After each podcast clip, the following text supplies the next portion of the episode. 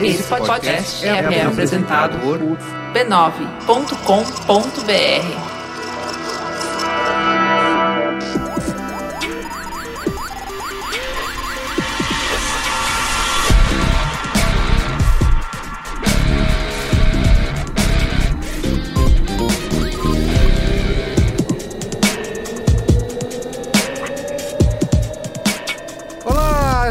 eu sou o Carlos Merigo, esse é o Braincast número 220. Ligado no 220. Oh, é.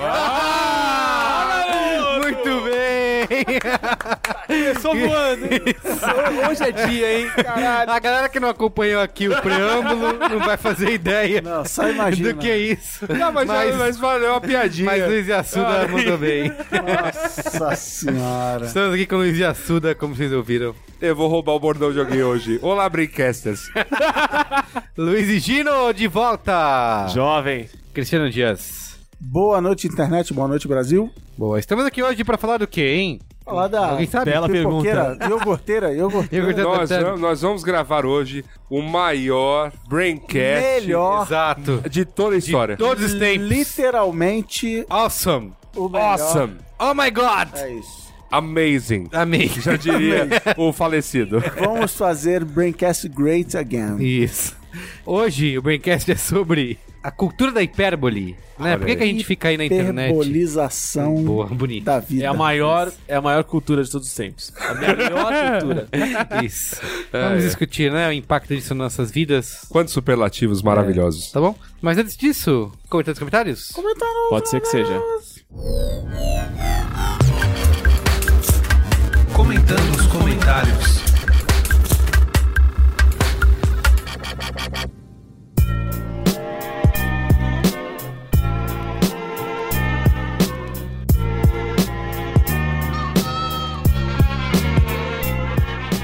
Agora nos comentários, quero aproveitar que hoje tá aqui o Luiz e Gino. Sou eu. Olha, Eu prometi.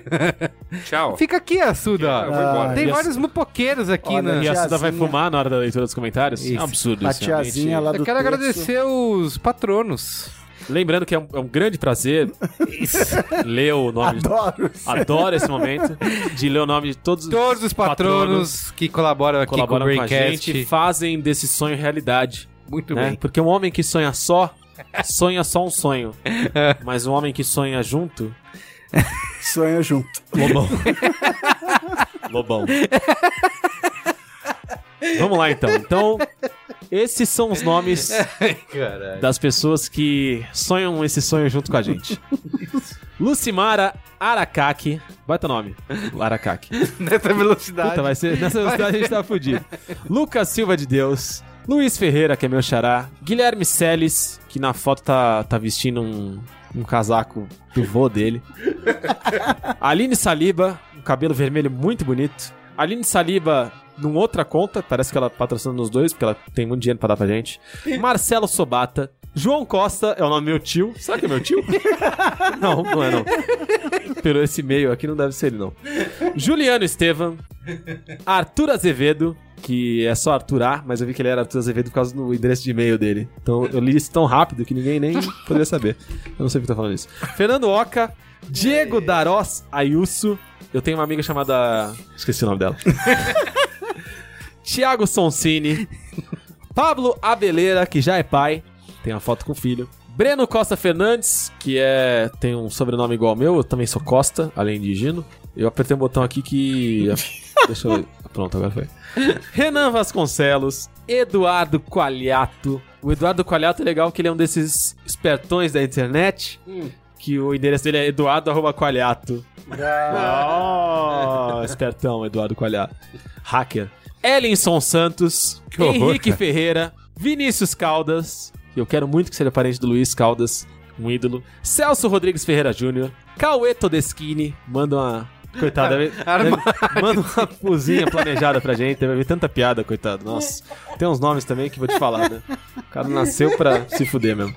Vinícius Duarte, nossa, esse é o melhor nome de todos. Esse cara é herói da Marvel. Ele é o, ele é o novo Homem-Formiga. Andrei Andreu.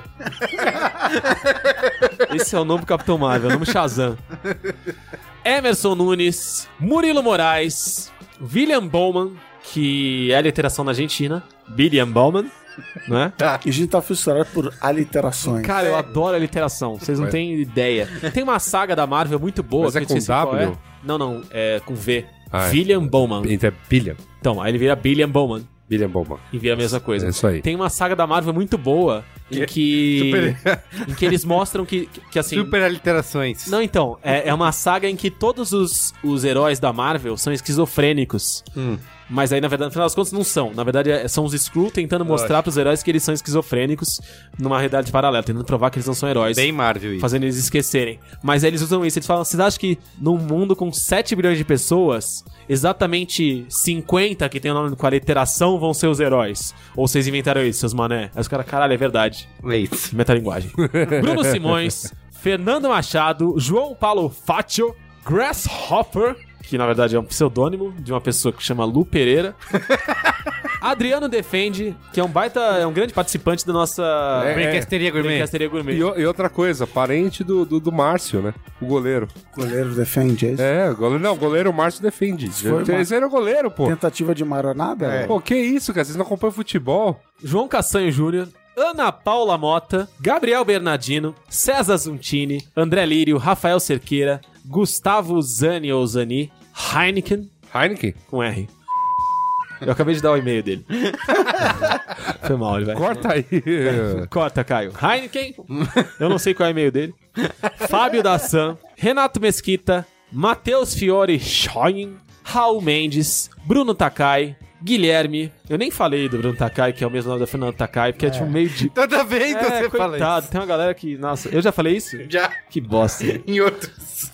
Naid... Você é o Luciano Huck, na verdade. Ah, é, não fui eu. Naide Souza, uma das poucas pessoas que tem foto aqui. Luiz Fernando Assis. Wesley, que é guitarrista. Marco Beduski. Fernanda Monteiro, a Fê. Eduardo Benjamin Galanternick. Elisa Kruger Ártico, já falei também da Elisa Kruger, blá blá blá. É desagradável, né? Porque realmente as piadas elas voltam e não são mais tão legais quanto a primeira vez. Não. Lucas Capdeville. Tem alguma coisa pra falar do Lucas? Não, né? Você já falou antes. Já falei? Eu não lembro também. Giovanna Michelato, que sente muita saudade de Chicago. Cadu Carvalho, que talvez seja designer, talvez não. Dan Rissa. Vitor Augusto Tateoki. Fábio Moraes. William Bacelar. Giovanni Alvarez ou Álvares. E aí chegamos a ele, finalmente, hein? O homem que tem o nome mais delicioso da Braincasteria Gourmet. O homem que nos abraçou no evento de final de ano do Braincast no ano passado. Um homem que tem um nome único. Ele, o inigualável, o impossível. Hess Grigorovich. Eita porra! Marcinho Shira, Glauber Machado Pinto, Lívia Rodrigues, Jason. Tem é Kruger e aquele? tem Jason, cara. Você viu? A, a saga, a saga, bem- do, a saga do terror tá, Tá bem sortida, Isso aí. Tá. Outro herói da Marvel, Lionel Leal. Eduardo Oliveira, Felipe Pim Rinaldi, Rinaldi, desculpa, eu errei seu nome. Felipe Pim Rinaldi, falando certo. Rodrigo Ribeiro, Bárbara Axt, Otávio, Felipe. Fuad, Fuad é outra Fuad, figura massa que tá exato. sempre conversando com a gente. O Fuad, é, inclusive, ele. Acho que a imagem do, do Twitter dele é o. É o Fuad que tem a picanha ao saralho. Olha aí, aí, durante um tempo eu achei que ele era dono do Fuad, mas agora eu acho que é mentira. olha aí. Eu achei que ia comer. Achei que alguma coisa ia servir. Ah, fazer você ia ser comer picanha de você- graça você e agora ia- eu vi que é Você mentira. ia comer aquela bela fraldinha no molho de alho lá. foda, ali é bom pra caralho. é. Santa Cecília. Um abra- um abraço Um aí. abraço pra galera do As Fuad. filhas do Fuad, porque o Fuad, ele morreu. Não, não, não sou patrono, né? Momento triste. Isso. Não, o Fuad, dono do, do, Ah, tá bom, mas do Esquina, patrono- grill, esquina Grill do Fuad. Esperamos que o nosso patrono Fuad Não, viva É a eu- eternamente. que queria ter recebido agora, agora eu tô bem chateado. Foi mal, cara. Tiago Sotero, se auto-intitula Tiago Jedi. Erné Kozirech, filho. Cremildo Júnior, que tem um nome que deve ter recebido muito bullying na vida. né? Fábio Murilo Fernandes Lobato acaba de receber Que dinheiro. horror, cara. Pô, Regino. Foi mal, eu, eu sou muito sincero. Murilo Fernandes Lobato Marques, que é um nome que não recebe tanto bullying quanto Cremildo. Igor Mendonça, Gustavo Zicker, Henrique Jut. Eu não sei falar seu nome porque eu sou analfabeto. Samuel Leite, Paulo Renan. O Paulo é outro que tá sempre Sim. É batendo papo com a gente. Fica... Mandando twitters pra No caramba. Twitter ele tá sempre presente. Sempre. Felipe Santos, Samuel Francisco da Mata, Rafael Trotti, Elizabeth Paiva, Bárbara Aragão, Tá comendo um cupcake na foto do nosso cadastro. Patrícia Mello, Francine Emília Costa, Lucas Gustavo Rodrigues Bezerra, Daniel Anand, que é um fã de RPG, Sandro, o Sandro, assim como a Vanessa Camargo, ele tem um nome só. Sandro. Vanessa. O Anessa. Vanessa.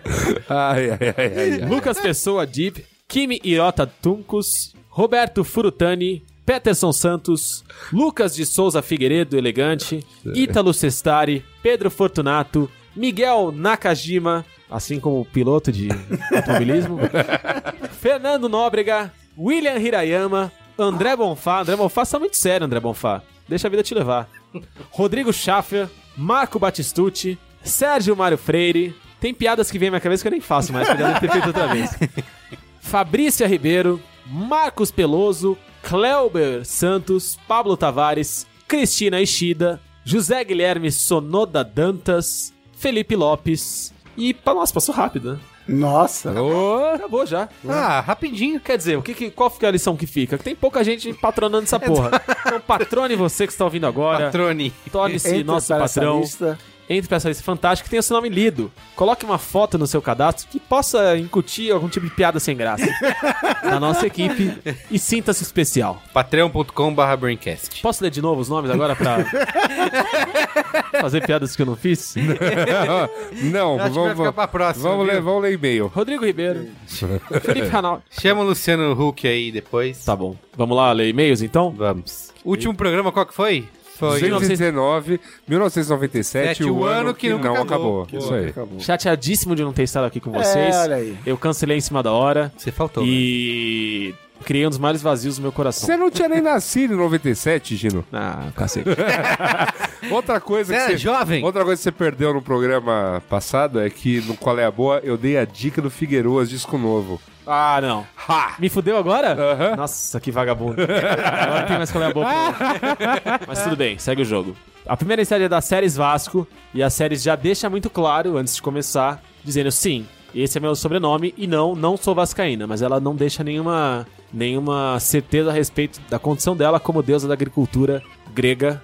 Grega ou romana? Romana, na de que na verdade. quinta série, teve uma quinta série difícil com esse sobrenome. Teve. Séries, a deusa da agricultura de Roma, e não da Grécia. Ela é professora, tem 27 anos e é nascida e criada em Curitiba, Paraná, a famosa República de Curitiba. A Rússia brasileira. Exatamente. Então vamos lá. Olá, Braincasters. Tudo bem? Feliz 97. Ops. 2017. Ela faz uma brincadeira com os anos. entendeu? se, se você não entender. Se você não explicasse, a gente jamais saberia. É. A séries começa da seguinte forma a mensagem dela depois das introduções. Peço que perdoem o título levemente passivo-agressivo do e-mail. Qual era o título? Ah, ela botou assim, São Paulo, um umbigo do mundo Ah. e um emoji rolando os olhinhos. Entendi. Então, agora que isso já está esclarecido, eu volto então à situação. Peço que perdoem o título levemente passivo-agressivo do e-mail, mas é por uma boa causa, e acredito que seja o título do Braincast 162 também. Em um determinado momento do podcast, foi falado que não existia TV Cultura fora de São Paulo. Culpa do Cris Dias. eu. Culpa do Cris Ah, eu, não vou Dias. nem fa- eu não vou nem. Eu faço parênteses aqui agora, porque eu já entrei numa briga com a galera da brincasteria em relação a isso, que é um absurdo, entendeu? Que eu fico meia hora fora daqui e é um negócio aqui. Cris Dias. Que absurdo! Erraram feio, erraram rude. Como foi muito bem dito, muitas personalidades foram formadas pela programação maravilhosa desse canal. E não só as paulistas, mas do Paraná também. Dentre os meus programas favoritos, os saudosos Castelo Ratimbum, Gloob Gloob, Babar. Babar Nossa, o elefante. Babar o Elefante. Eu Você não, não lembrava dessa série porque você é muito novo. não, então eu, eu odiava o Babar. Eu achava um saco o Babar. Mas eu não tô aqui pra fazer parênteses, eu tô aqui pra ler. De maneira idônea. E X-Tudo, adorava o X-Tudo. Idôneo. Fizeram parte de uma infância muito boa, obrigado. Minha irmã tem uma lembrança da infância com X-Tudo e eu. Ó. Que é o seguinte: certa, certa feita, eu vi uma receita pra crianças fazerem no X-Tudo e falei, vou tentar fazer essa porra Fazer em casa. Devia ter, sei lá, uns 6, 7 anos e tal. Vou fazer isso aqui, que era a receita de tomates recheados. Ela joga isso na minha cara até hoje. Tive que comer aquela merda até o final. Porque tava ruim. Eu falei, ah, eu sei, mano. Pô, eu tinha 7 anos, né, que eu podia fazer. Tomates recheados. Nossa, eu, eu fazia todas as coisas, não, não de culinária, mas de, de, de arte, desenho, cacete a quatro, X-Tudo, fazia tudo. Tesoura sem ponta, né? É, pintar uma folha de lápis colorido e depois pintar com giz preto em cima e aí passar a caneta bic fazendo um desenho colorido. Vocês entenderam isso? Aham. Entendeu, né? Mais ou menos. Mais ou menos. Eu fazia essas coisas, eu adorava esse estudo. Continuando então com a mensagem das séries, só fazendo um parênteses, as séries, falou todas as séries aqui, não lembrou do Agente G, que era da mesma época, que era bem Olha. interessante, eu gostava. Mas o Agente G não era da cultura. Não? Não. Como não? O Gerson de Abreu, É, o Agente quando ele saiu da cultura, Quando saiu do foi X-Tudo? substituído, ele foi substituído pelo Márcio no X-Tudo, ele foi pra Record e fez o Agente Ah, O G. Agente era na Record, Olha, caralho. Morreu, foi pra Record. É verdade. E aí ele. Não, aí depois disso ele morreu. que horror. Verdade, é sério, gente. Só piora. A leitura de e-mail só piora. Vamos parar de fazer comentário aqui que a gente só vai pra baixo. Então, voltando à mensagem das séries. Tenho lembranças ótimas de chegar em casa da escola, pegar um pão com patê, daqueles de bisnaguinha, sabe? Sim, Pra abrir a não, embalagem claro. tinha que fazer um furo com a faca e aí era patê por tudo. E curtir episódios após episódios dos mais instrutivos programas infantis. Bind Watching de raiz. E isso tudo fora de São Paulo. Inclusive, minha amiga Aline, beijo Aline, natural de Arapoti, uma cidadezinha bucólica que fica a 250 km de Curitiba, também seguia um ritual semelhante em uma TV de tubo de 14 polegadas, que, diga-se de passagem, ainda funciona lindamente. Como diria Melvin Udall, personagem de Jack Nicholson no melhor filme sem Nicolas Cage de 1997, Melhor Impossível, Good Times Noodle Salad. Tá aí uma referência, né, que ela jogou na gente.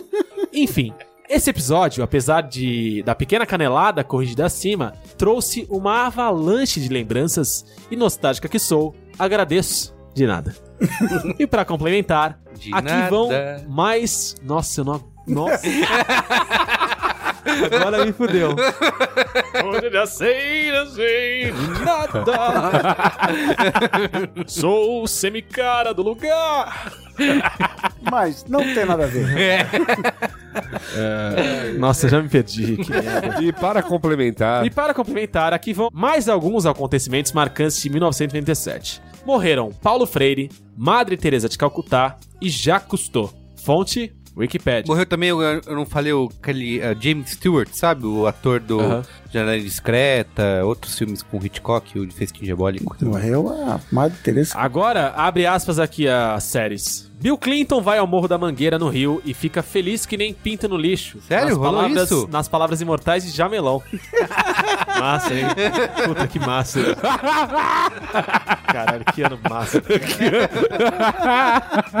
Michelzão Temer assume o posto de Luiz Eduardo Magalhães na presidência da Câmara, já dando início, ou segmento, pergunta séries, ao seu plano de dominação mundial. E um choque, a separação do casal Marieta Severo e Chico Buarque, também foi em 97. Ó, isso é sério. Ali- aliás, foi bem sério, né? Porque teve depois acusações de Porra. violência Ah, é? doméstica. Foi, Foi uma bosta. foi uma merda. Eita. Para não carecer de fontes, revista Época, Brasil. Pessoal, obrigado mais uma vez, parabéns pelo trabalho e tenham um excelente ano. Um abraço. Séries. Eu me sinto amigo das séries depois dessa mensagem. Achei que ela foi super simpática. Eu adorei o fato dela ter o nome de uma deusa. Então, eu, eu Porque eu quero colocar o nome de pesquisei Deus aqui, nos meus filhos.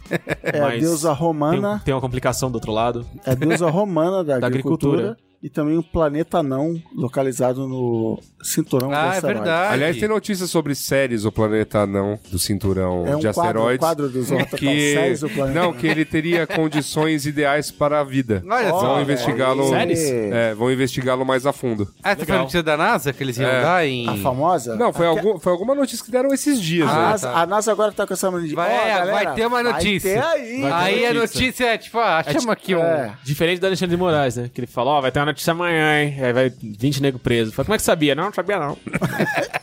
Colinhos voadores, aspas, aspas. Eu lerei a próxima. Canelada da TV Cultura. Eu acho que eu tenho a resposta por que que eu falei que não tinha TV Cultura fora de São Paulo e milhões de ouvintes disseram que tinha TV Cultura fora de São Paulo. Porque Qual muda o é? nome. Não, não é isso. Era Que TVE. eu sou o garoto menos juvenil dessa mesa Ah, e eu fui inventado antes da invenção da TV a cabo. Então, no universo da TV aberta, o Brasil tinha a TVE isso. do governo federal e São Paulo tinha a, A TV Cult- Cultura Que aqui no Brasil do, era do- TVE. TVE. Aqui no Brasil, Já aqui, mostrando aqui no Brasil não. São Paulo. Aqui em São Paulo. Aqui no umbigo do mundo. É aqui no umbigo. Caramba, TVE. acabei de dar uma testada de umbigo do mundo. Aqui no Brasil chamava. Então, É mas querem separar, com, né? com o advento da TV a cabo que eu instalei na minha casa ali, pelos idos de 1997, realmente tinha TV Cultura, mas aí eu já era adulto, já tinha carteira de motorista. Não, mas tem, mas tem uma outra parada, Cris, que a, a TVE, alguns programas da cultura, ela retransmitia, mas é, É. que não é da sua época. Sim, não, eu sou. É, a te- mas a TVE, Não tão mas a, te- mas a TVE retransmitiu o Gloob Gloob, a TVE retransmitiu o Ratimbum. Quer dizer, Então é isso. É isso aí. Ou não. Mande, mande comentários no próximo programa dizendo que eu também falei besteira. lê o Eu próximo posso, aí. eu posso só dar um Qual é a Boa Express? Vai. Eu lembrava das séries como a deusa romana, Como uma porque deusa. eu, eu, do durante a infância eu joguei muito um jogo chamado César, que teve várias, várias edições, César 1, César 2, César 3. Hum. É um jogo de estratégia em que além de, de ser um governador das províncias, de diversas províncias romanas, você ia passando de uma para outra e tal, uma das funções que você tinha ali, das atribuições, era deixar os deuses felizes. Ah, E quando você fazia festivais e festivais e surubas e coisas pra deusas séries, você Chovia na sua horta. chovia na sua horta, basicamente era isso. E aí você conseguia, você tinha uma colheita muito farta. entendi. Baita jogo. Hoje tudo, todo o meu papel de gestor Vem daí. vem daí. Eu não sou um político, Você é um eu sou um gestor. gestor. Tá, certo. Vai lá, Luiz, estudar. Adriano Gonçalves de Almeida, analista de marketing digital, 29 anos, já contraria as estatísticas há quase 3 anos. Cotia, São Paulo. Como ouvir o Braincast e não comentar é como fazer 27 anos e não contrariar as estatísticas, eu não poderia deixar de contribuir com essa pauta. No ano de 1997 foi lançado um dos principais álbuns da história da música brasileira. Eu não estou exagerando e vocês sequer citaram. Puta, Ah, é verdade. Aí ele coloca aqui, riscado, cara é metade do grupo, cara é metade, mas na verdade ele estava falando de. Caralho, bicho. Cara, metade, calma, hein? calma, calma. Puta. É que eu, é- eu quero é- fazer vários parênteses. Foi só uma piada, foi só uma piada. Cara, foi só uma metade piada. self-title álbum. É, foi só uma piada. ele, na verdade, está falando de sobrevivendo no inferno dos Racionais MCs. Cara, Não, cara Olha. metade, bicho. Não, mas a gente... Vocês sabem que, assim- assim como eu, o cara metade é de Santos. A única. Assim outra- como o Charlie Brown também, Assim que foi bastante lembrado aqui. A única outra afilhada, a minha, a minha madrinha só tem dois afilhados, eu e uma outra garota. E a outra garota, ela foi presidente do fã clube do cara metade. Olha. Então, então, às vezes, tinha uns churrascos na casa dos meus padrinhos com o Vavá. Olha cara aí. metade. E eu joguei bola lá em Santos durante muito tempo com o Vavá e com o Márcio. Olha aí. que era tudo tudo se cara. conecta, né? Tudo, Tá tudo junto. dá a volta e... Mas é verdade, cara, a gente não ter falado do... Desse disco. Agora, então vamos é falar foda. agora, vamos falar Vamos. agora. Sobrevivendo no Inferno dos Racionais MCs. Nesse disco estão músicas como Diário de um Detento, que realmente foi a música que eles estouraram, né? Capítulo 4, versículo 3. Fórmula Mágica da Paz. Em qual mentira vou acreditar? Entre outras. Segundo a Wikipedia, o álbum alcançou a marca de 1 milhão e 500 mil cópias vendidas, apesar de ter sido lançado por uma gravadora independente. Foi um fenômeno. Cara, esse esse, é um milhão fenômeno. e, esse um milhão e meio aí deve ser um número bem abaixo do que rolou. É. Porque Não, o que porque tinha um de fe- fita, Ah, de CD, Não, é. pirateado era... Não, era, era, foda, era, era, né? era o. Foi um fenômeno. Porque, Foi foda, assim, foi foda. você pegar uma banda de rap brasileiro que foi, lançou clipe na MTV, com, né, com o Diário de um Detento. Na época Era que foda mesmo. Foi um o- negócio o, rap grande. assim. Não era. Não, não, não, não. Era completamente marginalizado. Né? Foi, foi é, realmente uma, uma grande abertura de portas aí. Na época eu tinha 10 anos e, como negro de periferia, me identifiquei bastante com o que eles cantavam, pois nos representavam. Parabéns e continue o excelente trabalho. 27 anos contrariando as estatísticas é um trecho da música capítulo 4, versículo 3, caso vocês não saibam. Metalinguagem. Metalinguagem. Cara, de fato, puta disco. Não, foi foda. um, um puta disco. Vou Foi, eu lembro- que lá no Rio, não, brincadeira. Passava os- o, o clipe de... Diário de um Detento. de- Diário de um Detento na MTV, que tinha, sei lá, 11 minutos. Sim, e, e A você música. E a- você assistia assim, porque era, era incrível. O Racionais foi foda porque pra galera que já era envolvida com rap, o Foi, foi, Sobrevivendo no Inferno, ele, ele simboliza o, o ápice de um negócio que já era, que já era conhecido e Sim. vindo. E pra quem não tinha contato com rap, o Sobrevivendo no Inferno é uma porta... Não, escancarou a porta realmente pra- pro, pro pro- rap, pro pro que, pra, pra essa produção que existia. Abriu as portas pra produção mais antiga do Racionais, pras outras bandas. Fez muita gente entrar pro mainstream aí depois, né? Uhum. Enfim, foi realmente é um grande marco. Inclusive depois fez o Suplicy, né? Cantar... Suplicy todos os shows Racionais sempre escondido lá. Verdade. E agora Legal. o Mano Brown tá... Mas, o- mas a música que o Suplicy canta lá no Senado não é desse disco. Ah, é? É, ele canta Homem na Estrada, é um disco mais antigo. Ah, achei que era tudo no mesmo disco. Não, não, não. E agora o Mano Brown tá aí cantando no disco Bug Knife, que é o primeiro disco solo dele que foi lançado em 2016 e que não é tudo isso. Que, e aliás. é- Aliás, falando em, falando Isso, em, não falando é em, isso? falando em Racionais, hoje vindo pra cá, cruzei com o Kelly J na rua, porque ele mora ali no centro. É a coisa mais trivial do mundo hoje em dia, cruzar com o Kelly J. Você vai na balada, ele tá tocando, você tá andando, verdade. ele tá passando. eu queria usar o vai no seu mercado, não é ele tá lá isso? comprando, com- comprando legumes. Pra É conectar isso. com a nossa pauta, né, de hoje, foi tudo combinado Foi aqui por isso que eu previamente, né? Porque é isso, né? Uma merda! Não, não é, mano. Isso. Também brincando, mano. É maravilhoso, é a melhor coisa do mundo! Esse, É isso, não é esse tudo disco é um disco que quando saiu foi exatamente isso, cara. Nossa, a galera ficava. Você viu que o Mano Brown lançou o primeiro disco solo? Que foda! Que coisa maravilhosa! Realmente tudo que ele faz é fantástico. Então, ele é, é- o Midas da música, é- não sei o quê. Aí. Vamos pra pauta? aí, Vamos pra pauta? vamos pra É, pauta. então Aí vamos pra Aí pauta. vamos pra pauta.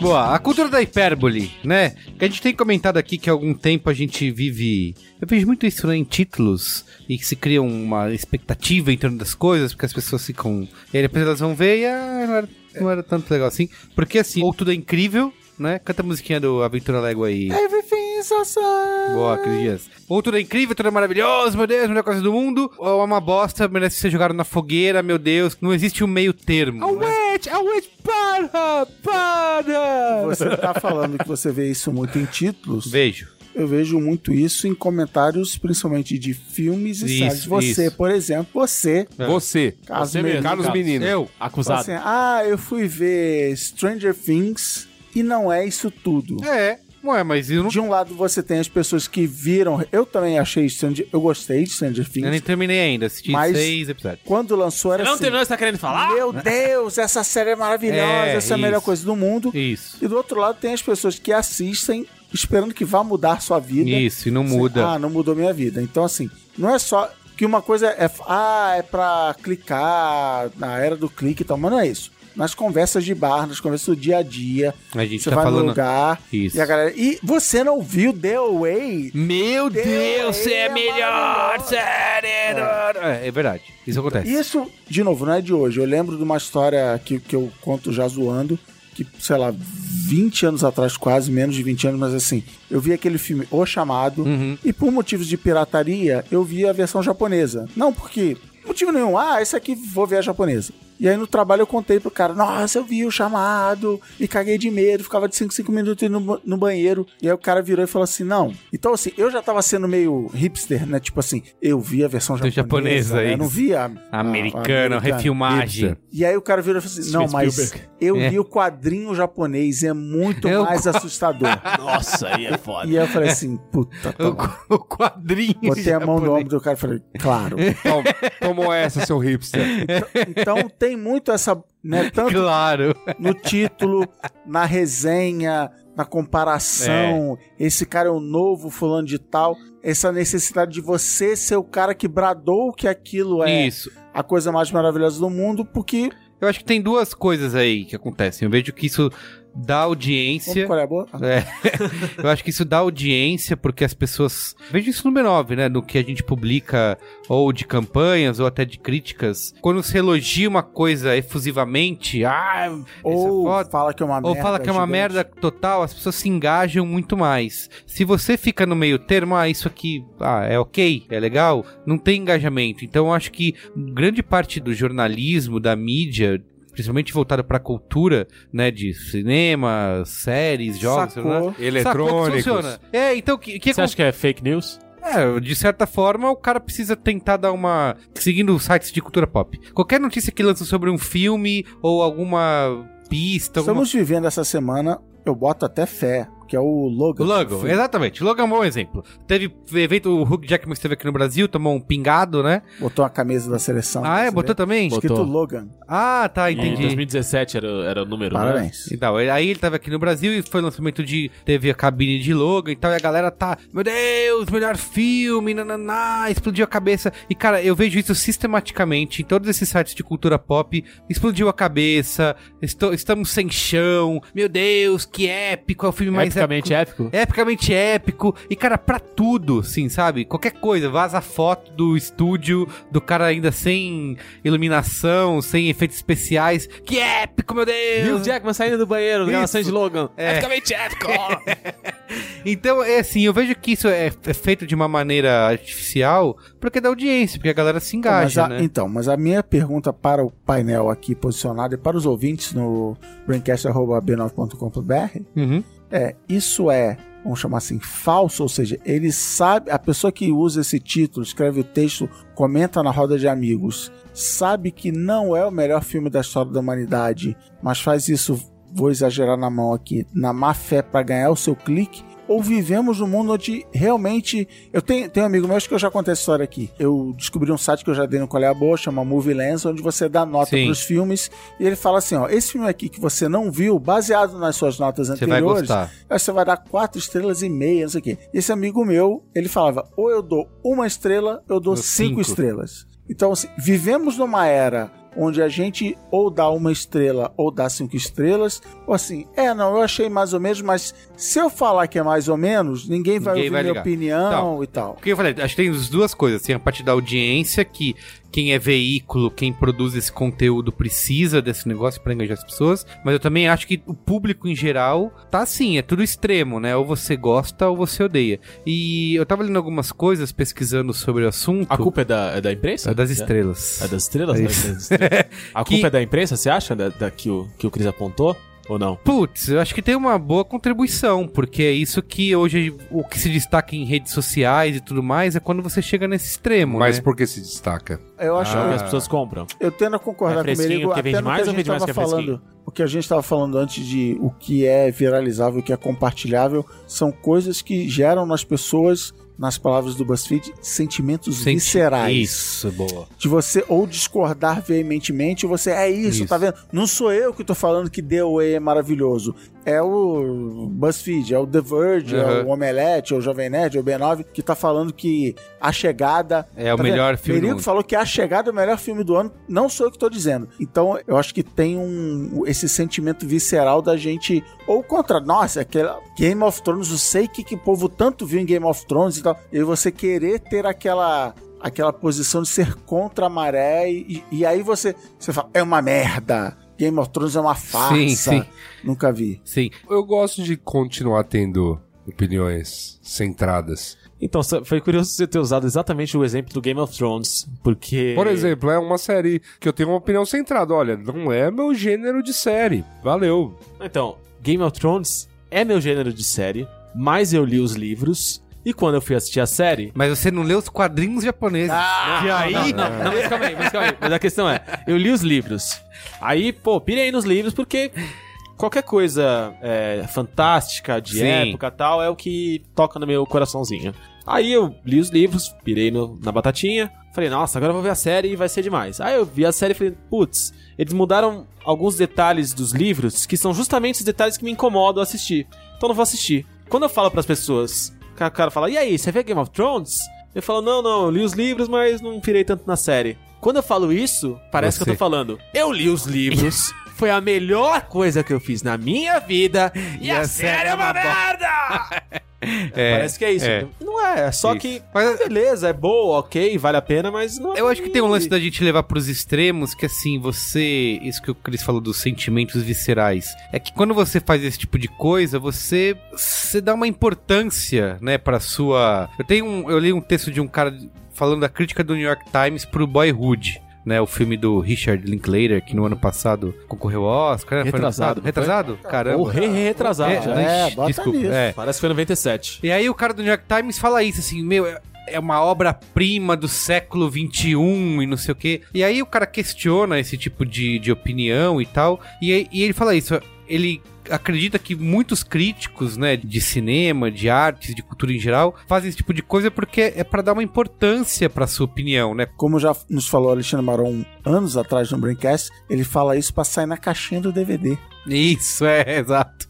Tem o coach lá Tem no... Los Angeles é. Times. Porque se o cara faz um negócio que é no meio do caminho, ah, Ok. tá bom, legal. Tipo Você- isso, ah, não, que o Assuda falou. É, não me interesso por esse assunto. Isso, já era, Tipo, acabou. é, Porque É um, é ótimo, que a é um pessoa... ótimo filme, agrada muito. Bravura no, no, no tipo de produção. Foda-se. É, é, é. Bom, eu tenho. E eu acho que é o que as pessoas compartilham no fim das contas, porque quem gostou vai querer compartilhar esse cara que amou, acha a melhor coisa do mundo, e quem, Quem não não gostou. Então vai aí fica os dois ali. polos. E, e uma coisa que acontece quando todo mundo vai pra esse lado extremo, eu acho que depois, mais pra frente no programa, a gente pode esticar isso pra outras áreas, é que não existe diálogo, porque se eu vou conversar com você, isso que você falou, acabou de estar no Game of Thrones, se eu vou conversar com você e a pessoa já interpreta que você, meu Deus, é uma merda, acabou, não, não tem conversa. Ou se eu vou conversar com alguém que falar, ah, esse é o melhor filme do mundo, puta, que, que argumento eu tenho pra poder questionar? Não existe diálogo, né? Diz aí, Luiz Assuda. Já que a gente tá na- no eu acho, eu acho e eu acho. Eu acho. Eu vou trazer aqui a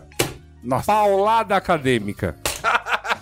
É pra isso que o Yasuda é contratado e ganha Obrigado. milhões de Heinekens. É, Eu, o ouvinte do Mupoca bem sabe que eu adoro citar Zygmunt Bauman. Ah, garoto. Lá no alto. E é o seguinte, Momento Bauman. momento Bauman do dia é o seguinte, Bauman! sobre a sociedade líquida, a modernidade líquida que ele diz que nós vivemos. Aham. É, vale muito a leitura, inclusive. É, a so- melhor filósofo. Era, né? Morreu também. Eu tô só dando, tô só dando obituário hoje. Eu tô só dando Ele já obituário. matou todo mundo. Hoje é só obituário. O Bauman definia a sociedade, né, a modernidade, de que essa sociedade que nós vivemos hoje, como uma sociedade extremamente autorreferente. O que significa ser autorreferente? O que, O que nós significa fazemos o isso? tempo todo aqui no, no Braincast. Exato. O lance todo que diz respeito principalmente à cultura pop, mas se estende a muita coisa, Sim. é que eu não consigo fazer nenhum resgate histórico. Porque a sociedade se tornou muito autorreferente. Então, basta a parada ser um pouco melhor que o filme anterior e beleza. É o melhor filme.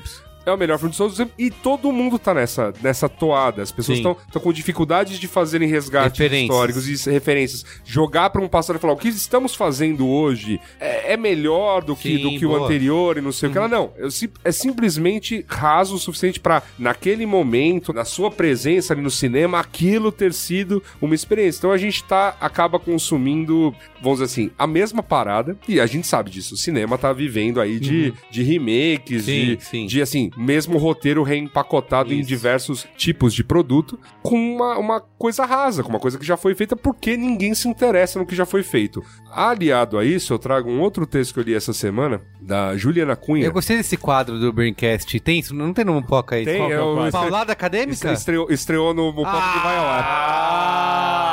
Ah, Vai ao ainda? Vai ao ar. Ai, não, então a gente vai... se Nada, apropriar- não, não, vai- vai- apropriação cultural aqui. Vai, né? vai, vai ao ar logo que eu acabar de gravar este Braincast. Nada exclusivo. É o pior quadro!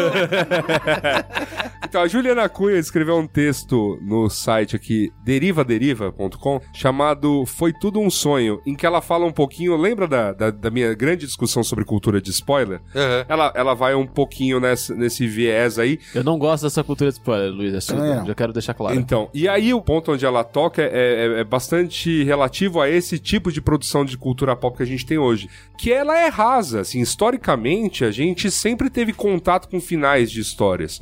Isso não nos impedia, por exemplo, de acompanhar aquela determinada história. Então ela faz o resgate da tragédia grega, que eu gosto de fazer também, você bem sabe, né? De, ah, a tragédia grega, todo mundo chegava na peça já sabendo o que vai rolar. Mas não é, o importante não era o que vai rolar, é como vai rolar, como se dá o desenrolar, como aquilo, né, marca Tá os personagens e tudo mais. na minha cabeça agora. Como diz Rodrigo Amarante, o caminho é o fim mais do que chegar.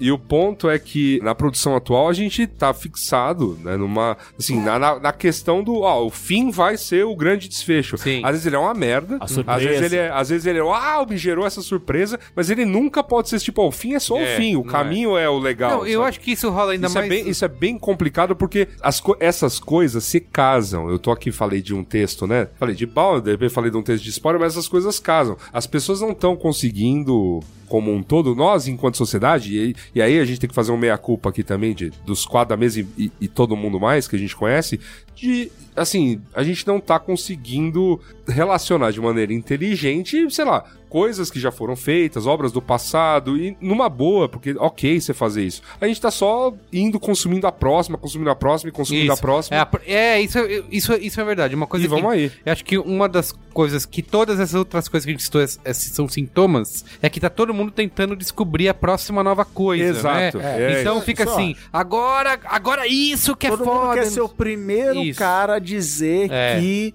É. a série X é, É, a melhor eu acho que isso cria uma coisa. Eu, eu li um outro texto de uma menina falando sobre o Mad Max, o último é, Estrada da Fúria, ela falou assim que ela se sen- sentiu um prazer de ela ter descoberto aquele universo nos cinemas, porque ela nunca tinha assistido os outros filmes, não tinha visto nada. Ela foi assistir o Mad Max e aquilo, caramba, olha isso, que, que mágico e tal. E que hoje em dia a gente vive um lance de cada microfoto de produção e detalhes, sei lá, você falou de Logan, eu tô vendo muito com Guardiões da Galáxia 2, né? Sim. Cara, todo dia sai uma notícia, uma foto, um pedaço do roteiro, Então, aí- um rumor. Aí você chega pra assistir, você não tá. Você já tá tão embriagado com aquela coisa toda, esperando algo fantástico. É, mas aí você- tem um negócio que é uma tendência do momento, que eu, eu não, não compartilho disso, mas que a geração atual, seja ela millennial, pós-millennial, o que que tem, se declara interessada por essa jornada de saber os bastidores. Eu fui ver John Wick esse fim Uhum. de semana. Eu não sabia absolutamente nada sobre John Wick, além de existe o John Wick 2, Sim. me falaram que o John Wick 1 era bom e tinha o Keanu Reeves. Tudo Sim. que eu sabia. Era literalmente tudo que eu sabia sobre o filme. Eu fui ver e achei animal o filme, divertido. Me diverti não é o melhor filme, mas assim, foi uma hora e meia muito bem gasta com a, com a minha mulher. A gente riu e a gente vibrou e etc. Mas a geração atual declara que assim, não, eu quero ver os bastidores, eu quero ver como o Braincast é, é gravado, Sim. eu quero saber a pauta antes. Mas, eu mas quero- isso, isso tudo, isso tudo é Eu simplesmente. quero saber a pauta antes. É, isso tudo é uma relação de consumo. Então as pessoas querem consumir. E não se bastam mais com as questões das duas horas do filme. Ou não se bastam mais com o episódio que pode ser lançado. É o, é o grande lance da resposta que o brother do Rick and Morty dá pras pessoas que perguntam sobre a terceira temporada da série. Que é, olha, ela tá sendo desenhada. Ah, não vai liberar nada. Não, ela está sendo desenhada. Sim. Sim, isso tem uma, É, tem uma você espera. não tem essa. E, e, assim, numa boa, os melhores filmes, se as pessoas pararem pra pensar, os melhores filmes que elas já assistiram na vida, elas não tinham expectativa alguma Nenhuma, verdade. sobre É, os filmes. Cara, uma das frases que mais mudou minha vida em toda a história do Braincast foi de Ricardo Freire, que disse no Braincast sobre viagens, Sim. Que é a história que você conta da viagem é aquele momento inesperado. Não é que você botou no roteiro 8h47 da manhã, Vou fazer. eu vou tomar o café Sim. da manhã na boulangerie. Não, blá, é blá, uma blá. parada que você viu por acaso Isso, e é, transformou sua E aí- viagem. é, no meu caso foi, nossa, ali acho que vai ter um banheiro legal, eu vou entrar ali. E aí eu entrei, era um lugar maravilhoso. Rolou uma, rolou uma identificação aqui. E o que me, para usar o linguajar das ruas, da garotada, o que me desgraça a cabeça é essa busca a nova série, filme, livro, comida que vai mudar Todo a mundo vida. tá querendo isso. Mas novamente, Vai isso, mudar a isso, vida. isso Tá é um- todo mundo isso- atrás disso. isso é um lance do mercado. Assim, o mercado identificou que as pessoas querem consumir mais, as pessoas tendem a consumir mais. Quanto mais eu der de um determinado universo para as pessoas consumir, elas vão continuar consumindo. E assim, culpa de quem, entendeu? Então o mercado que fica enfiando Não, eu acho que. na Então, goela das pessoas. Ah, hoje você vai ter mais um trechinho de Logan, mais um trechinho de Guardião das Galáxias, mais Sim. um trechinho de não sei o que lá. Isso, é, é. Ou é culpa das pessoas que, que continuam instigando? Eu não falo, eu não gosto de falar em culpa, né? Porque culpa é uma coisa muito cristã. Eu gosto de ver que assim, o mapa tá dado, assim, as pessoas estão naturalmente menos interessadas num passado mais longínquo em entender como são os processos de construção de narrativa. E estão muito mais interessadas em consumo de narrativas atuais que podem se valer de todos os valores passados para ficar vendendo o mesmo enlatado toda vez. Sim. Então isso, é- isso é um problema. Isso assim, a gente tá. É, é o momento que estamos vivendo. Eu acho que O uma que grande que- geração de expectativa, isso, É. uma cena de bastidor, assim, mas porque as pessoas gostam, as pessoas querem consumir isso, né? É, acho que, caramba, saiu o novo É, teaser do trailer do pré. Isso, Isso isso. O, o teaser do teaser. Se você pegar na época de, de Star Wars, de Rogue One, a galera fazia é, os vídeos de 10 minutos com todos os vídeos que já tinham sido lançados. Aí tinha o comercial japonês, tinha o comercial Essa chinês. cena só saiu, só saiu e no assim, Nicarágua. No- Exato. Olha E, ó, isso aqui que vai definir o futuro da Isso. série. E, nó- e nós que, e nós que, ó, nós que somos, né, cabeça, apesar de es- estar aqui com três fãs da saga Star Wars, eu não sou, já declarei isso. Ah, mas não. assim, vocês três sabem o que é, feito, melhor como é franquia! feito, por que é feito, que é só pra vender mais, sabe? Por Não, que, mentira. por que tem esses três filmes novos e tal, e tudo mais. Só que assim, ainda assim, a gente, a, gente, a gente ainda vai lá e consome. Então imagina, imagina quem não tá em contato constante com a questão da construção do discurso de venda. Por que, que você tá querendo mercantilizar meus sonhos, Luiz? Não é, velho, porque o mundo se tornou mercantil. Aliás, eu- eu- desculpa por estar levantado a paulada acadêmica. absurdo. É porque o, o, o Mopoca, onde eu estrei esse quadro, fala justamente sobre a gente estar fazendo isso em relação ao amor. Então não percam. Sim. Olha Não, lá, é o legal, teaser mas, do. é, mas isso é, é legal. Já, já tivemos papos de botequim com nossas famílias de, de falar isso. Ah, amiga, por que, que você tá se separando do seu marido? Ah, porque não tem mais aquela paixão. E aí a gente, só um pouquinho mais velho, assim: É, normal. É, é isso, é assim. Se agora vê a Como diria pessoa João Brasil? Isso. Normal, normal. 24 horas por normal. dia. E é, e é isso, sabe? As pessoas A gente tá procurando não, coisas eu quero extremas. O amor arrebatador, Isso, o, o tal. Todo dia. Mas o melhor livro de autoajuda. não, um livro de. que não é. Eu brinco que é o melhor livro de autoajuda que não é autoajuda que eu já li. São dois que é O Poder do Hábito, que a gente fala aqui toda Sim, hora. é. E um também, co- como é que é? Qual é a Boa Express? O segredo. Que é o livro que, que chama O, O que Monge. Nos Faz Felizes, do Daniel Gilbert. Em inglês é. O título é legal porque é Stumbling on Happiness, é tropeçando na felicidade. Ele é um psicólogo que dá eletrochoque nas pessoas pra testar e tal. Já devo ter falado desse livro 20 vezes Pra aqui. testar o quê? Pra testar a felicidade. Que loucura, cara. testar, E a né? teoria dele é o seguinte: a felicidade para todas as pessoas do mundo é uma escala de 1 a 10. E então eu que já comi o e, e precisamos falar disso, já comi o melhor hambúrguer do mundo, que tem a cada esquina. Ah, é verdade. O melhor hambúrguer do mundo. Esse hambúrguer pra mim ele é escala 10 e a pessoa que comeu no Facebook lá na quebrada também é 10. Então, dentro do nosso cérebro, o meu hambúrguer gourmet trufado com Brioche, pão de wasabi ninja? é, topzera, ele é nota 10 no meu O cérebro. espetop. no espetop.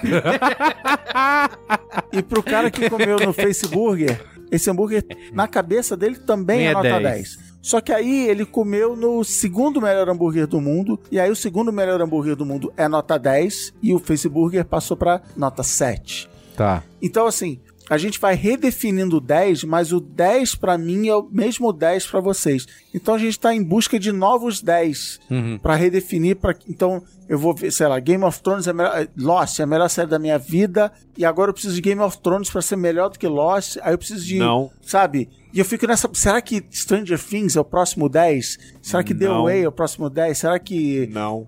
É, como é que é? My Crazy Ex-Girl. Então, assim, Qual que é a esse? gente, a gente tá nessa. a gente tá nessa busca pelo próximo 10 e a gente fica tentando, tipo. Tipo, o cara que chama a namorada de mozão no, no primeiro dia de, de namoro, assim, a gente. Eu preciso desse grande amor, eu preciso dessa. e- Sim. então acho que tem muito a ver com isso No primeiro gente. dia de namoro, a namorada já dá onda. Já dá onda. Tipo é. isso. É. Então, eu acho que tem muito disso, da gente tá redefinindo o 10 e, e buscar aquela paixão. Nossa, eu vi Game of Thrones, é maravilhoso. Então, acho que tem Tá um todo mundo disso. querendo Justa- ju- vender isso. É, pra- A, felici- a felicidade plena, então, não seria se limitar ao 10 que você já conhece e apenas Não, repetir? É isso, mas é isso. As pessoas, Segundo o livro do cara, é. É, as, as pessoas estão, eh, enfim, jogando todo a que- essa questão de consumo numa parada muito, extremamente autorreferente. Ah, o que me fez feliz, o que me, o que me trouxe. Ah, eu quero superar a- essa, essa experiência, eu preciso fazer isso, isso tem que ser melhor, isso tem que ser o mais. Ou então, numa boa, né? Numa boa, né? Porque a gente conhece bem o mundo dos bastidores do Instagram, parecer melhor, saca? Porque também tem, tem muito disso, né? Eu acho que tem muito disso de que. E o exemplo que eu tenho é o The Way. Que, Que a, é, o, a é o própria- exemplo que invocou, inclusive, né? Essa. Provavelmente. Alguma, foi uma das fagulhas que trouxe a gente a essa mesa nessa noite. Que foi uma série que a, a Netflix não bombou. Lançou no meio de uma semana que a Netflix lançou um monte de outras Não coisas. falou nada. Não era daquela série que aparece, abre a Netflix, tá lá na sua cara. Mas aí teve um site que eu não vou lembrar qual é, Gizmodo, sei lá, que falou assim: tem essa série muito louca e você precisa ver. Então, assim, claramente uma tentativa de vou jogar essa semente, se der certo, eu fui o cara que falou primeiro. E aí começou uma galera de é maravilhoso, é maravilhoso, outra galera é uma merda, é uma merda, como tudo, né? E aí eu parei pra ver e falei, cara, é legal, é só isso, é legal. Acho que não deveria ter a segunda temporada, disse que já tá sendo filmada, mas assim, pra mim é o ciclo disso, de que eu vou ficar buscando, e a, a música já faz isso há muito tempo, né? Principalmente antes do MP3. Viajei pra Londres, comprei uns LPs e achei essa banda aqui, e eu fui o primeiro cara a falar. Então, de novo, também na cultura da internet, né? Tinha muito isso. Eu descobri Mas- esse comediante, eu descobri esse filme Mas você não acha que a obscuro. internet ajudou, por exemplo, num sentido de, sei lá, você tá limitado hoje, principalmente com o Twitter botou muito isso, mas sei lá, SMS e tal, mas todo mundo quer falar coisas em, tem que falar coisas em poucos caracteres, né? Por mais que te permita escrever à vontade igual no Facebook, mas todo mundo, sei lá, vai usar 140 caracteres uma frase pra dizer, ela não precisa tentar criar o máximo impacto possível pra poder. Tem um- uma outra texto que eu li que o cara fala assim: ah, será que a vida teria sentido sem que a gente pudesse usar hipérboles? Mas lá, se o seu eu- amigo falasse, estou com frio. Ah, legal. Mas eu acho Quando que ele fala, é estou do- morrendo de frio aqui. Entendeu? Assim, você, você consegue expressar as A emoções. culpa, a culpa não é, mas a culpa aí não é do, do- dos poucos caracteres, é de que a gente tem excesso de É, informação eu acho que e eu você preciso tá- escolher, eu preciso escolher o que, que eu vou ler. Então, assim, caprichar na hipérbole da manchete, né, vai me fazer ter mais interesse do que eu discutir a semiótica do S da salsicha sadia. Com- que- Eu tenho certeza que você não clicaria nesse link. Acho que você- se você buscar na mídia pré-internet, você vai achar a hipérbole. que Você acabou de, de descrever isso. Dizer que tô morrendo de frio vai dar a mensagem que, caramba, diminui esse ar-condicionado. É, porque tá assim, ó, uma coisa que eu vejo, eh, vou citar de novo o B9. Teve um, um ano aí, sei lá, 2013, 2014, teve um comercial da Nike que eu achei fantástico e botei assim, o título era o melhor comercial do mundo pra te motivar a correr, alguma coisa assim. Cara, esse bagulho explodiu, trocentos mil compartilhamentos e tal. E eu vejo muito Entre outros motivos que gera na pessoa a. Caramba, deixa eu ver se isso, é isso, verdade. é. Então, assim, eu acho que todo mundo que tá produzindo conteúdo, tá no jornalismo e tal, tá meio que virou refeição, sei lá, BuzzFeed da vida. Todos os sites desse tipo usam esse expediente pra tentar fazer o negócio bombar. Então, 15 truques definitivos que vão mudar a sua vida. Ou o fulano de tal jogou uma bomba. é, Eu acho que, eu acho que até pela quantidade de conteúdo que se publica hoje, os caras conseguiram meio que provar de que isso funciona. Mas isso não é novidade, assim, sempre surgiu o próximo Picasso, sabe? Obra-prima foi banalizada, uma expressão que foi banalizada. Gênio foi uma expressão que foi Gênio, banalizada. Gênio, boa. gênio. Aliás- Muito mais que a Porque- obra-prima, gênio é eu, uma eu me expressão lembro, eu, me que lembro, eu me lembro de um dos que braincasts. tem de gênio aí. É, eu me lembro dos braincasts que eu fiquei mais puto de ter gravado, que foi logo no começo, assim, era um braincast falando alguma coisa do tipo, da onde nascem os gênios e tal, e o programa, os caras queriam dedicar o Steve Jobs, eu falei, vai tomar no meio dos seus cus, assim, desculpa, desculpa pelo francês. Como é Ah, o plural sério? de cu? Pô, cara, Cus. que... Não, sério, ficou, Cuses. não, ficou aquela coisa de não, mas ele é um gênio, é um gênio, é um gênio. Falei, cara, é ou palavra banalizada, não, dá, não tem nenhum outro gênio É, da uma coisa humanidade pra vocês arrumarem, não. O The New Adventures of Old Traja é isso. O velho Trajanos, ele tá sempre puto com isso, que tudo é gênio. Tudo é gênio, é. Tudo uma é coisa mito, é que. gênio. uma coisa que eu li muito sobre aqui, tem vários linguistas que estão estudando esse tipo de coisa, porque é justamente, além do lado todo sociológico que a gente tá discutindo aqui, mas é de a perda de força das palavras, né? Que isso vai acontecendo, isso já aconteceu com outras palavras na história, e que a tendência é você ir ir buscando novas coisas pra substituir, porque você banaliza tanto o gênio, o incrível, né? É, e o você precisa. Não, ou, então, ou então outras palavras, no caso do trabalho, urgente no e-mail. Isso, é, exato. Você olha pra urgente hoje em dia, você fala, E aí, tá, tá. E aí beleza. você entra no lance, se você já usou essa palavra, você usou incrível pra uma coisa, você gastou incrível, né? Outra tal coisa, eu lembro muito de um, tem um programa do Louis C.K., na, tá até na Netflix, eu não sei, acho que é o Hilarious, e ele fala do, de- da palavra hilário, que ele fala assim, ah, eu tava outro dia conversando com alguém, e o cara fala assim, nossa, esse, esse balde de asinhas de frango é incrível, awesome, né, que ele usou. Awesome. Awesome. Aí ele falou, cara, incrível, um balde de asinhas de frango, né? De frango a passarinho. Se o Jesus descer, fizer amor com você loucamente durante toda a noite e botar o novo Lorde, o novo Deus na sua barriga, você vai classificar isso como? Você já gastou a palavra incrível com um balde de frango a passarinho. entendeu? e ele fala, e ele usa é, é isso Mas é hilário também. Ele fala, cara, hilário é uma coisa que assim, é tão engraçada que você perde a sanidade. Você fica fica louco. Você vira um mendigo com merda na cara, porque você fica louco de tão engraçado que é. Então você não pode usar hilário pra, Pra qualquer pra coisa. qualquer coisa. E, e- e esse é um ponto importante, porque se você não usa no vocábulo do dia a dia, você passa por ranzinza. Exatamente, isso aí. eu falo, Não, não, não é Porque você fala não é tipo, ah, incrível, Porque desculpa. você fala assim, ah, isso é bom, não tem força, Nossa, né? você tá sendo muito. qualquer- Tá sendo muito coração eu vejo- peludo. Coração peludo, um termo de uma amiga nossa aí. Tá sendo muito coração peludo. Cara, eu pego isso até nos nossos próprios qual é a boa aqui, se você pegar. A gente não consegue passar pras pessoas o quanto que a gente gostou, o quanto elas deveriam consumir aquilo, só falando que a gente achou bom. É sempre complicado. Sempre tem a Quando, tendência quando a de... gente traz um qual é a média, É, os outros já começam a falar. isso, ah, isso, você ai. tá jogando bosta! Isso, isso, é sempre exatamente. Assim. Quer Ah, dizer, isso aqui é bom. são os outros. Ah, então não é incrível, então não é maravilhoso. É. Ah, não.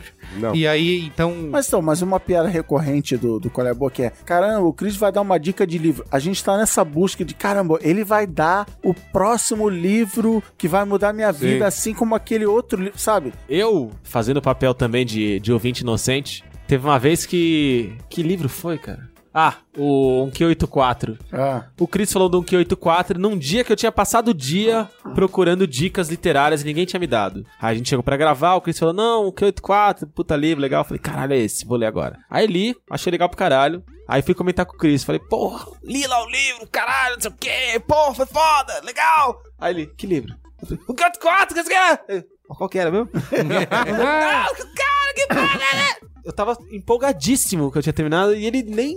Porque já foi mais um na biblioteca. É, exatamente. Ou- Eu tenho um ponto que é, foi engraçado, porque esse texto da Juliana que eu falei do- da cultura do spoiler, com essa coisa da experiência, né, e tudo mais. Chegou um absurdo de, no- nas Olimpíadas do Rio do ano passado, a NBC, que era transmissora oficial. canal oficial, o que, que eles fizeram pra poder passar nos horários americanos? Então, os, os esportes que eles sabiam que ia ser mais popular nos Estados Unidos, tipo, pediram, né, pagaram ao COI pra que fossem deslocados pra horários ultra alternativos pro Brasil, mas que pra lá ia dar certo. Por exemplo, vôlei de praia começar meia-noite e meia, né? A gente bem lembra disso. Esdrúxulo. Ou basquete Futebol tardíssimo também. Começando às 10. Então, e aí o que, que eles faziam com outros esportes que não tinha gente tinha que ser cedo e tudo mais? Não mostravam ao vivo, porque no horário não ia ter nada, e depois reprisavam a, a- como a Globo tenta fazer com o UFC aqui, tipo, é reprise, mas é quase ao vivo. Só que os Estados Unidos, eles falam, os Estados Unidos é realmente uma bolha, os Estados Unidos não tá se importando com o que tá acontecendo ao redor do mundo, a, a ponto de, sei lá, procurar um portal brasileiro pra ver o que tá acontecendo nas Olimpíadas. Eles vão ler as notícias dos portais deles, não vão nem procurar portal inglês e tal. Nem Assim,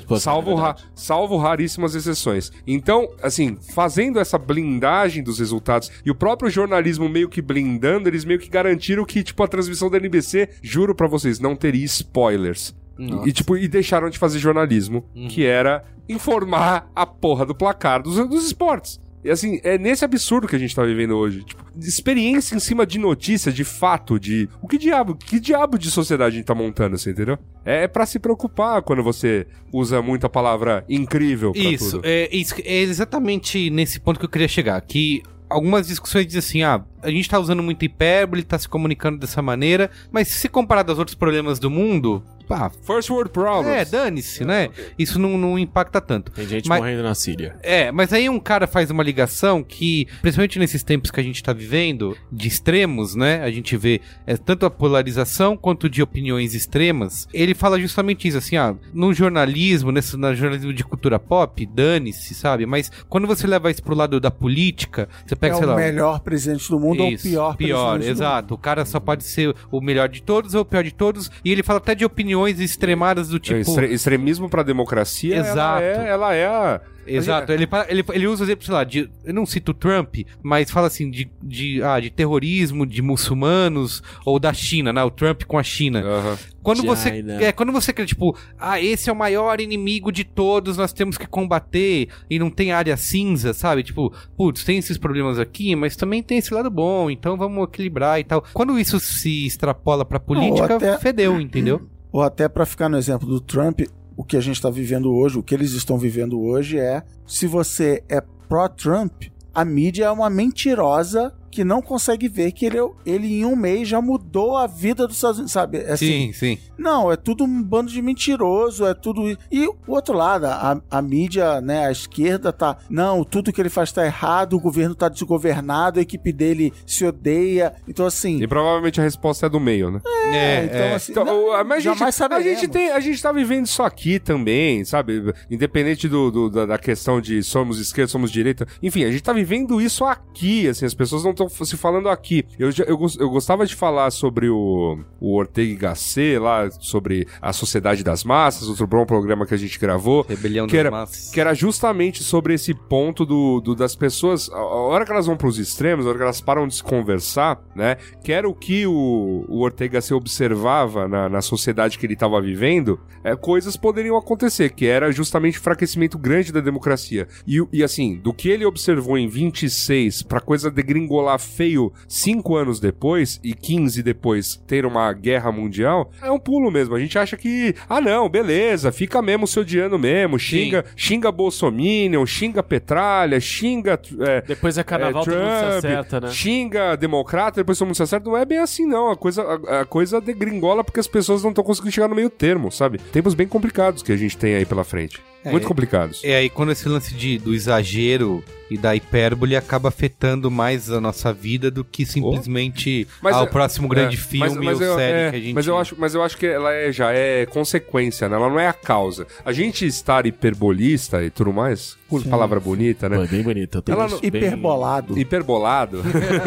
É- é- não é, não é o- a culpa da- da- das coisas estarem acontecendo é a gente estar sem conseguir estabelecer Parâmetros. parâmetros, né? é, é, que tá complicando as coisas. Então isso diz respeito tanto à cultura pop, quanto a como a gente volta, o que a gente come, o que a gente consome, como a gente se relaciona com as outras pessoas, inclusive relações carnais. E assim, É porque eu não, você sei, eu, não leva- sei, eu não sei pra onde a gente tá indo, sabe? Isso acontece na cultura pop quanto na política. A gente toma lados. Então, assim, se eu sou um grande fã de Game of Thrones, então, por exemplo, a segunda temporada de Game of Thrones é. Acho que todo mundo vai concordar, a pior temporada. Porque durante oito episódios nada acontece, ou para ser mais específico, a, a desculpa de fãs é as peças estavam em movimento. Encaixa, é isso, é. Foi um tédio. E no nono episódio, legal, acontece. Mas a gente se coloca nessa, nessa posição. Não, sabe o que, que é? Não é que eram episódios ruins, é que era necessário para a construção da história que culminava no momento épico. E a pessoa que não gosta de Game of Thrones, ela você dá o melhor episódio de Game of Thrones, ah, mas olha essa merda. Ah, não- então, sabe, vai achar um defeito. Sim, é, você- Esse dragão mal feito. E aí você extrapola isso pra política, é isso. Ah, o João Dória Júnior fez um sei lá o que legal. Pô, mas eu não gosto do cara. Eu não vou dizer que ele mandou Isso. bem fazendo isso, sabe?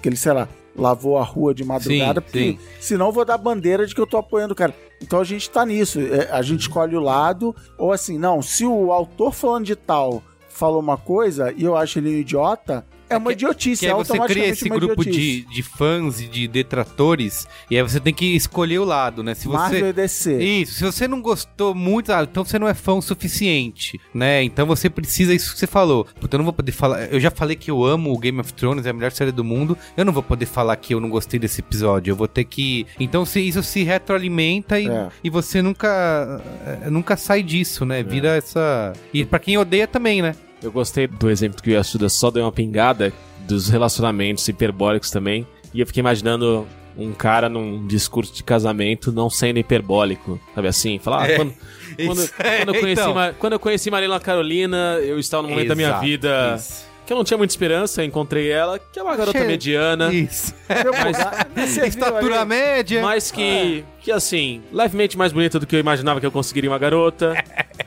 Então, muito aí, confortável então, de se aí viver. é que entra essa discussão Nenhuma filosófica grande do. briga. A gente, a gente tá reclamando dos extremos. Mas, cara, mas, cara, as pessoas se casavam por isso, mas velho. Tão, mas tão confortável, essa- e agora isso é eu olho pra ela Mas, e cara, hoje em dia, se, sei lá, qualquer casamento que você vai, os votos precisam ser o amor que me tira o fôlego, Não, é que eu não tá- posso É que a gente tá zoando, é que a gente tá zoando, mas assim, casamento se tornou o que ele é hoje, sei lá, não tem 200 anos, entendeu? Então assim, É. as pessoas de fato e- e perdem aí- toda a época diferença histórica na esse parada. casamento hiperbólico é muito, é muito É recente. muito recente. E essas festas de nisso. casamento milionários, que precisa ser a festa mais É, épica isso, do não sei o isso. quê. Epicamente épica. Tem, tem, que, tem que ter o vídeo no YouTube pra lacrar. tem que Tem que lacração, lá. todo mundo quer lacração. Então, assim, cara, eu, eu A realmente. galera, na verdade, já passou da lacração. É, Sabe o porque que a assim, galera quando- quer agora, Carlos? Você sabe o que a galera quer agora? Ah, não sei. A galera quer o lacricídio, Ah, tem isso? que é o lacre seguido de morta. É, eu vi até tinha um texto no New York Times, cara, tirando piada com isso, que as pessoas ficam falando, morri, meu Deus, isso é demais, eu morri. Bafo! É. Aí tem uma. Morta! Tem uma história de que a mãe viu e falou: Caramba, minha filha, você morreu. Não. Falou, não mãe, é que só achei demais esse negócio. Aliás, aliás, Ai, cara. aliás, um dos bons tweets que eu falei, cara, eu tive que aplaudir, assim, só, só que eu só co- consegui responder sim, foi o seguinte, o cara que postou, será que a galera que a gente fica zoando aqui de coxinha, topster, top, não sei o que lá, zoa a galera que fala lacre, Lacre. morta, nos bafo, aí eu, eu olhei pra aquilo, dei muita risada e só consegui responder. Sim. Sim, zo- óbvio que zoam. Mas aí volta no que você falou da palavra. Para minha filha de 10 anos, falar morri tem um significado completamente diferente do meu, de que, né, morri, mesmo que não seja literal. Ai, Eu literalmente morri. É, mas assim, eu só vou usar a expressão morri de rir quando eu realmente rolar no chão, ficar sem ar. Ela não, ela vai, ah, morri de rir. É que, então, essa discussão de linguagem diz que, por exemplo, o LOL, né, que os gringos usam, já não, já não serve É. mais, entendeu? E a, a palavra já ficou. desga- O termo já ficou desgastado, né? Então você precisa encontrar outras coisas, que é tipo morri. Até porque o Lots of Laughs já compete com League of Legends. É. E aí, realmente, essa referência É, tem essa. muito complicada. Mas é que a questão da, sei lá, da cultura, até na política também a gente pode usar isso, que tem acontecido hoje, é que as pessoas eh, têm um senso de camaradagens, né? Tipo, com- você tem um clubinho de quem gosta de Star Wars, que nem nós temos aqui, vamos confessar que a gente tem aqui. É, tem até Então, nome. Isso. Então todo mundo ali, então a gente se sente, ah, em nome de É um... teu nome, Virgão. É virgem. em nome de uma coisa em comum, Não, a mas gente... não fui eu que falei isso, foi o Cris, hein? A gente se sente unido e tal, a gente conversa sobre isso. E pra odiar a mesma coisa, né? Então, é difícil a gente nesse grupo, por exemplo, ah, hoje não é assim. Eu falei outro dia que não gostei do, do Rogue One, quase me matou. No, no- Absurdo. São herege. Tem até Mas aí aquele- você viu de novo e gostou, né? É, eu melhorei um pouco a minha, minha cotação do Rogue One. Tem um aplicativo que saiu que é o que une as pessoas que detestam coisas. Ah, é verdade. Viu? É como se O fosse o. Tinder do, É. de ódio, né? Isso, E eu achei isso ódio. genial. Porque no final. É, cara, eu achei. É gênio! Eu achei mítico. gênio! Eu achei, eu achei o melhor aplicativo de reunião de todos os tempos. Porque. Meu chão caiu, estamos sem chão, Não, meu de- cabeça... porque, porque, porque de fato faz muito mais sentido eu saber da pessoa se ela também nutre o mesmo ódio, sei lá, pelo Paris 6 do que eu, do que, do que, pelo- do que se ela tem afinidades com os meus gostos. Até por, mas aí é uma, É. é uma coisa que talvez nessa nossa necessidade de classificar os gostos e as coisas que agradam a gente nessa coisa, talvez seja um grande exagero. Quando a gente odeia uma coisa, assim, vocês gostam muito mais contando números? É. Essa é uma pergunta aberta pra mesa e pro ouvinte, né? Que nos Pode escuta nesse, casa, né? Responde nesse momento em casa. Fala em voz alta, vai ser, vai ser divertido, vai ser uma, uma frase divertida. Você ama muito mais coisas ou você odeia muito mais coisas? Eu acho que eu amo muito mais coisas. Carlos. Putz... Difícil responder. Não é esse tipo de resposta que eu quero. Eu acho que é mais eu quero fácil- Eu quero mais hipérbole. Você perdeu sua vez. Não, não, deixa eu falar, não, deixa eu falar, deixa eu falar. Eu acho que é mais fácil eu identificar coisas que eu odeio, até por um, sei lá, por um pré-julgamento, entendeu? Tipo, ah, eu- essa coisa é uma bosta sem conhecer. Pra eu poder gostar, amar uma coisa, eu preciso investir tempo nela. Resposta muito longa. Cristiano? Eu acho que a sua resposta Está. está numa frase que eu falei Nossa. hoje no almoço, que é se tem uma palavra que me define é rancoroso. Então eu acho que eu odeio mais coisas do que amo. Que isso? Nesse haters eu imagino que é isso. Eu também, assim como Cristiano, É mais fácil marcar coisas que você eu- odeia. muito mais fácil você odiar um negócio Sim, e falar sim. mal, uma, uma frase que eu uso tal. muito é: se tem uma coisa que eu odeio, eu falo isso já. É isso. Não, e sem consumir Por exemplo, a sabe coisa, uma coisa né? que eu odeio? Sabe uma coisa que eu odeio? É. Gente que levanta da mesa, dá aquela empurradinha na cadeira, levanta e deixa a cadeira onde tava, não empurra a cadeira de volta, deixa a que morrer, cadeira no meio do que caminho. morrer. Você tem que É a morrer. pior pessoa! É isso. Cara, isso não me afeta em nada. É a pior eu odeio, experiência. Sério, eu Que- gosto. Eu sempre, a vida inteira, eu sempre gostei muito mais de me identificar com pessoas que odiavam as mesmas coisas que eu do que as que gostavam. O Lu- Mas assim, muito O mais. Luiz C.K. também tira roda de sarro disso. conversa, seja com um novo amigo ou com um novo paquera, qualquer coisa. A hora que você sabe que a pessoa não gosta da mesma coisa. A hora que a pessoa fala que gosta da mesma coisa que você, beleza. A hora que você sabe que a pessoa não gosta. Não, o nosso grupo assim, de ah, amigos. você também ouve Hanson, que legal. Ah, O beleza. que que une o nosso ah, grupo você de odeia o. O Wellington Volante? O Mena? Maldito! E já se abraça. entendeu? que É une o nosso grupo de amigos é o quê? O ódio ao Michel Temer. Não é o amor ao Lula. É o ódio ao Michel Temer. O ódio une mais Lula, as pessoas. aquele ladrão que roubou meu coração. Eu vi o Luiz que ele fala disso de.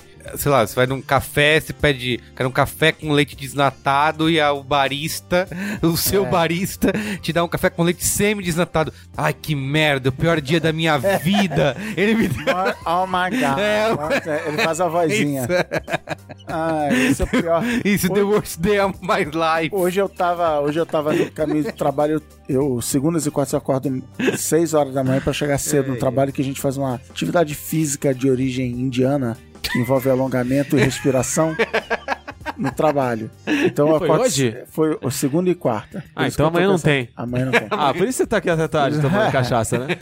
E aí eu tava indo pro trabalho puto. Ah, acordar às seis da manhã, que merda. Aí eu ouvi um, tava ouvindo um podcast da mulher que, tipo assim, ela morava num AP, ela saiu da favela americana, morava num AP. O filho dela deram uns tiros na, na porta da casa dela. Aí o senhorio virou e falou assim: Então, no seu contrato diz que não pode ter crimes no apartamento. Ela falou: Sim, mas meu filho foi vítima. Eu não quero saber. Você está despejada de acordo com o contrato. E eu falei assim, caraca, eu tô reclamando que eu acordei às seis da manhã, vou fazer yoga no escritório, depois vou comer uma tapioca Estão feita na hora, crimes. né? eu fui assassinado. Foda. É, Você- então assim, é, é, é Nessa isso hora de- você falou, minha vida é maravilhosa. É, cara, sabe? Então, eu Minha queria vida é assim, melhor de todos os É tempos. o fazendo- barista, é o barista. Fazendo a roda de como a gente começou esse programa, acho que tem o, o epitáfio aí, né, de toda essa discussão, que é o Everything's Awesome do Uma Aventura Lego. É que o Está tudo Lego- contido. Essa música é do Andy Samberg, né? Ah, é? É do Andy, é do, como é que é, Porque- Lonely do Lonely Island, Island. das Porque duas o, minas o que eu acho né? incrível disso é porque eles botaram essa música dentro de um desenho que é pra vender brinquedos, né, uma coisa super... É que tem um quê de alienação ali também. O Everything's Awesome é meio de. É uma a crítica à sociedade- alienação. É, a sociedade, tudo é maravilhoso, eu sou quase. Eles não falam, mas quase drogado assim, tipo, o consumo me define Então, e tudo é maravilhoso. Exatamente, como que você tem num desenho, que é um blockbuster, que vai vender ingressos de um grande estúdio, Eu sei como. sobre um desenho, que um é, brinquedo. sobre um brinquedo que é uma marca global e vai vender, quer vender mais brinquedos. Os caras estão falando sobre alienação do marketing e da... Fala aí, Luiz e Gino. Porque eles são gênios! Falando, fa- falando em genialidades aqui nas redes sociais, nossas queridas amigas, companheiras e tudo mais, estão aqui compartilhando Só coisas. queridas? É, é porque... São as maiores amigas, BFF. Não, as, as, as respectivas aqui da, Ah, nossas. da galera da mesa compartilhando coisa do tipo, eita roteiro maravilhoso, coisa gênia, que mais tem aqui do texto? É, até a, Pera a página aqui, o mão da porra. É. Bota, bota outro tal filme no chinelo. Você. É, e essa disputa que... Isso é que é roteiro. Isso. E essa mas- disputa, quando essa você coloca. disputa. Porque ah, é, é isso, no final das contas é. é... E aí eu falo O que a problema é a vida. competição, eu, eu né? falo, eu É falo que a quão vida. competitivo, tudo vira tudo competição. é Eu falo que a vida é composta de coisas mais simples. Por exemplo, a Campari Canadá acabou de curtir uma foto minha de um Negroni. Olha aí. Isso Tá é uma bom. coisa muito bacana. E assim, você... Isso é uma vitória, mas não é a maior vitória. Não, vida. não, não é. É uma E vitória. você bota pra competir coisas que não tem nada a ver, e como se tivesse que escolher uma, uma das duas. Uma né? boa vitória. Também não é a maior da minha vida, tudo mais, mas assim, uma boa vitória foi o dia que o PR Levi me retweetou. Parabéns. Ó, Pierre Levinho. Pô, cara. É isso então, gente. Quais as conclusões geniais sobre tudo isso, Carlos Menino? Cara, eu A vou, gente eu tem vou que- a falar. gente tem eu que vender como tá pra ver como é que fica. A Me tá segura, aqui me segura que eu vou falar. Me Tá, segura que eu vou falar. Como várias coisas no Braincast, esse programa é pra você prestar atenção e não cair nos truques da hipérbole. Ah, Na hora- próxima vez que você olhar uma manchete, a melhor, melhor decreto-lei, né, medida provisória, não sei o quê. Assim, será que é mesmo? Deixa eu ver. Na hora que você alguém te sugerir uma série, na hora que Isso. você for sugerir uma série, você olhar, você Não, e tem pensar... coisas mais, talvez, inocentes do que isso que você vê muito em título, que é isso que eu falei. Uma coisa que você não sabia sobre tal coisa e que vai mudar a sua vida. Até coisas tipo, a dieta que a imprensa não quer, o que a indústria Não farmacêutica quer não que, quer você que você saiba. saiba, né? Será? É, se for... se assim, tava todo mundo magro aí, né? É, a- certa vez quando Juliana Valauer me perguntou o que que eu gostava de ler que- e principalmente o que que eu não lia, né? Aí eu respondi que eu fugia de textos com muitos adjetivos. Então, É, fica exato. aqui minha sincera É, aliás, dica. no jornalismo e no. Sincera e como adjetivo. no, na- no, sei lá, no romantismo, não, na, na escrita de romances, de novels, como dizem lá na América, adjetivo é uma muleta, né? Você, quanto mais adjetivo tem no texto, pior é a, é a Mas qualidade. é, É, a é, um- qualidade, é, mas né? é isso. É, Né, que É, você- porque a gente tá... na- não, é, não é só no inglês que isso funciona, não. Ah, e o você português precisa, é em todos exatamente esses isso. títulos que a gente tá falando, de matérias e tal, é que aí você precisa dizer, o- fazer o título e dizer o que a pessoa precisa sentir. Eu sou, eu sou do... né, com antecipação, ah, ou você vai, fi- você vai ficar maravilhado, você não vai acreditar no que essa pessoa fez, né? Você tem que Desculpa, criar eu sou, eu isso. sou do tempo que, assim, uma das coisas que se comentava sobre escrever bem em português era não coloque adjetivos num título. É. E Você hoje acha é que só no- o que tem. Você acha que no final das contas, Carlos, o papel da imprensa, a imprensa hiperbólica, o papel que a gente deve combater é o roubo da nossa liberdade de sentir o que a gente Olha realmente quer? Fica aí, fica esse pensamento Fica esse aí. pensamento filosófico e... Já vem na, na onda. Como é que é? Paulada. Como é que é? Paulada Paulada acadêmica. Paulada Paulada acadêmica. acadêmica. Finaliza aí. Na sociedade de consumo de Luiz e Assuda, que Luiz e Assuda sempre nos alerta, a mensagem já vem no pacote completo de que vem a mensagem, vem o sentimento, como disse Luiz e Gino. Você vai ler isso aqui e já tá aqui o que você tem que sentir Isso, no fim exato. do negócio. Então fique ligado, preste atenção. Quando tiver alguma coisa, isso... Tipo a Matrix, você vai começar a ver as Isso, é a letrinhas da Matrix, Matrix é. caindo. e- Estamos sem chão, epicamente épico, meu Deus, explodiu a nossa cabeça. E agora acho que o sei lá. B9 agora vai ser só assim. Seja mediano. Minha marrota que eu tô passado. Morri de sugar. Isso. É mó legal ser mediano, eu acho, no final das contas. É legal ser, ok. ser ok, Mé. Né? Falta um mé. Ah, sabe que, puta, vou foder a pauta. A gente tá tentando acabar a pauta. Isso acontece também em comentário, né? Bota a foto aí, linda, maravilhosa, É. gata, não sei o quê. Só mudou a foto de perfil. E não tá Ou tão... pior, pior, tem uma pior. Foto de bebê. bebê nasceu com aquela carinha de joelho. Isso. Aquela carinha vai desinchar, ela tá inchada, ela acabou de sair por um, por um, por um canal que é né, menor do que o bebê, né? Pequeno rabanete. Pequeno rabanete. Ai, lindo, ai, que, Que que, fofo, gracinha, bebê, que fofa a sua cara. Cara do pai. Cara, tá inchada a criança, espera cinco dias, aí você dá a sua opinião. Beleza, vamos colher a boca. Posso colocar um, só um call to action pra terminar? Finaliza. Porque é isso que manda os ensinamentos do marketing. É uma proposta para os nossos ouvintes. Faça o seguinte: depois que você terminar de ouvir esse podcast, abra a sua rede social de preferência, vá até uma, uma foto de alguém, uma foto de perfil, como o Cristiano colocou aqui, que todo mundo comenta linda, maravilhosa, que gata, ou coisa do gênero. Faça um comentário mediano. e manda pra gente. Mais ou E manda- menos. E manda pra gente Manda o seguinte: print. fala assim, você é tão bonita como muita gente. Nada demais. Vocês estão mas bonita ok. outro meio. Oh, não, não, vai, eu, eu vou fazer algum Nada demais, ok. Eu vou fazer Bonita, algum, não, é vou fazer, só. vou fazer um comentário, assim, que não diz nada. Por exemplo, ah, cortou o cabelo? É. Não seja Sei hiperbólico. lá, não é. seja hiperbólico. Manda, o, manda um print pra gente. Boa. E vamos tentar estudar esse fenômeno. Vamos tentar propagar esse Não, pre- não fenômeno. precisa ser depreciativo, que eu tô, É, eu tô não dizendo. seja é, depreciativo, Isso, mas não isso. seja hiperbólico. Nota 6, nota 6. Isso. É, um Seis ponto. pra cima, passa de ano. Está E tão vamos, bonita e vamos tentar qualquer- junto. É, é tipo aquela música do Flight of the Concords, que tem uma música que, que é The Most Beautiful Girl in the Room. ele tá falando isso, ele fala. Você poderia ser uma modelo, mas só uma modelo de part-time. Como é que se fala isso em português? É, me- Meio expediente. Período... é meio, meio período, Isso. assim. Tipo, você poderia ser uma modelo meio período, mas nessa de um outro meio período, você tinha que manter o seu outro emprego, porque você não é tão bonito assim. É isso, entendeu? Essa letra é maravilhosa. Puta, muito bom. Ai, cara. É isso, Maravilhoso! Eu, eu quero essa letra é genial, é fantástica, é, Ah lá, é lá, ah lá. explosiva. É a melhor letra do tempo. Genial. Tem até, tem, uma, tem uma música do Brilhante. Titãs que fala sobre tudo isso. É? É aquela do melhor banda de todos os Melhor tempos, da última última, semana, semana, é e tal. Verdade. A letra é toda sobre isso. Muito bem. Qual é a boa? Não, eu quero falar mais. tá tão fantástico esse filme. Qual é o ok? Qual é o. Qual é o normal? É mais ou menos. Qual é a mais ou menos? média? Qual é a boa?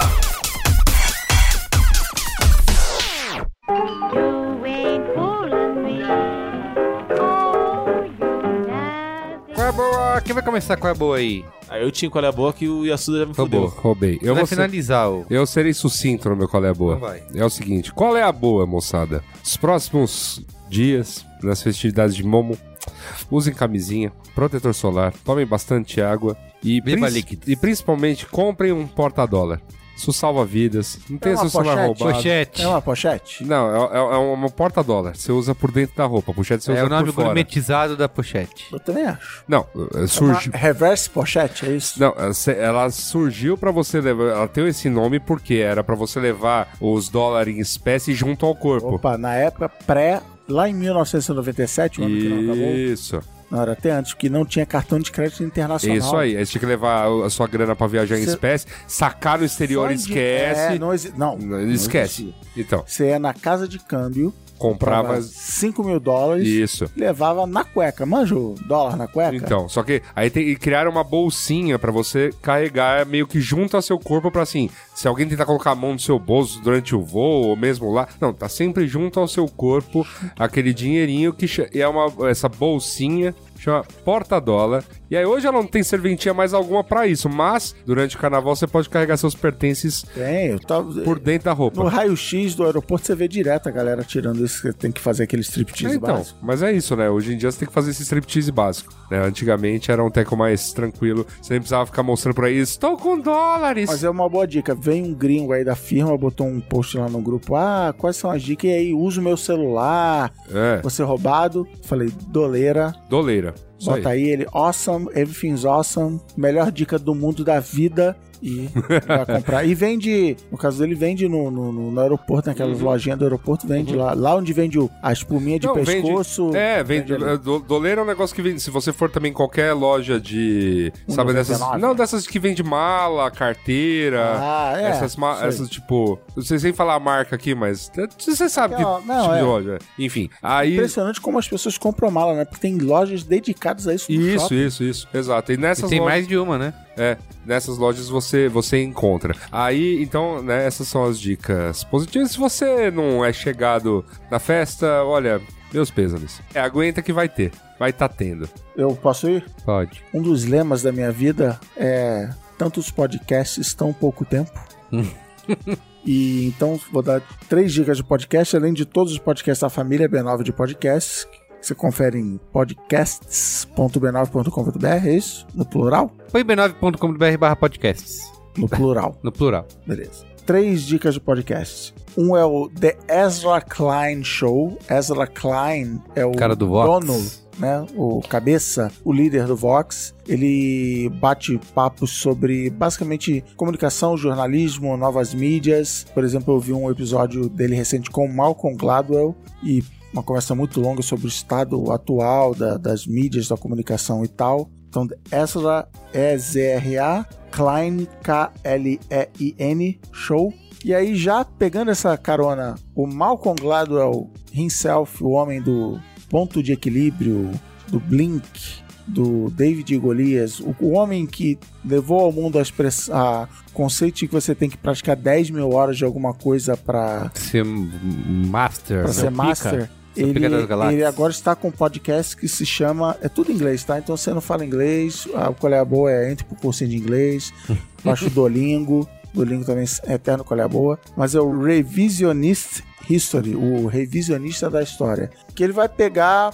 Ele diz que ele se considera um cara do contra, inclusive no, no programa do Ezra Klein você vai ouvir ele falar isso. Então ele vai, por exemplo, o, o último programa da temporada foi sobre o sarcasmo, que ele defende que o sarcasmo, copiando a pauta do B9 de, de alguns anos atrás, sarcasmo é inútil. Você fazer uma sátira se fazer um Saturday Night nada. Live zoando o Donald Trump, quem gosta do Donald Trump talvez goste mais do Donald Trump e quem não gosta vai odiar mais, então, tipo, não vai mudar nada na cabeça Continua das pessoas. equilibrado, né? E o terceiro, esse, o nome já vai dizer tudo, que é o Hardcore History do Dan Carlin. Por que, que ele é hardcore? Porque ele é cabeçudo, ele é nerd, ele é gigante. Cada episódio do programa tem três horas, Caralho. três horas e meia. Mas você achou muito? Não. Esse é um episódio, tipo, parte 1 de 5. Nossa. Ele pega um tema, a peste negra. E vai fundo. Ele faz cinco episódios de três horas e meia cada. Caramba. Cara, indo. Que é pra aprender mesmo, A, né? que é, ou para ficar muito louco esquecer. Tem um episódio que eu Como é o ouvi, nome de novo? Hardcore History. Vou procurar um programa que eu ouvi aqui. Ele tem um programa, programa número 48, foi um que eu ouvi, Prophets of Doom, os profetas da desgraça, do apocalipse, apocalipse. da merda. É um programa Hardcore só. History? É. Ah, Dan Carlin. Dan. Carlin's Hardcore History. Achou. É um programa só que tem 4 horas e 28 minutos. Mas é um só. Ele conta a história de uma cidadezinha na Alemanha, na época da Reforma Protestante. Que, cara, se isso não virar uma série, um filme de TV, nada mais vai virar um filme. Ele é uma história incrível, uma história real, incrível. Ele detalha, ele fala por um lado isso, por outro lado aquilo, que é uma, uma cidadezinha que no meio da Reforma Protestante entrou em guerra ideológica e física mesmo com a galera que estava em volta. E ele dá o contexto, ele fala o que veio antes, ele fala o que veio depois. Cara, animal. Prophets of Doom. Prophets of É o Doom. 48. número 48. E então três Nossa, podcasts. 246 mega. É, E a galera reclama do tamanho do Braincast. mas tem 4 horas e meia. E a outra dica que eu já dei aqui, mas darei sobre o novo contexto, é a página Humans of New York. A melhor Olha. página. Não, essa é. Essa A é melhor página. a melhor Página. página de Facebook do mundo que o rapazinho Brandon Stanton, criador da página Humans of New York, está em São Paulo, estará no Brasil nas próximas semanas, então ele está Tá rolando, mostrando personagens paulistanos e cariocas, acho que ele vai pro Rio, ele falou, não sei se vou pro carnaval e tal. Ele tá aí, tá na área, ele tava na Argentina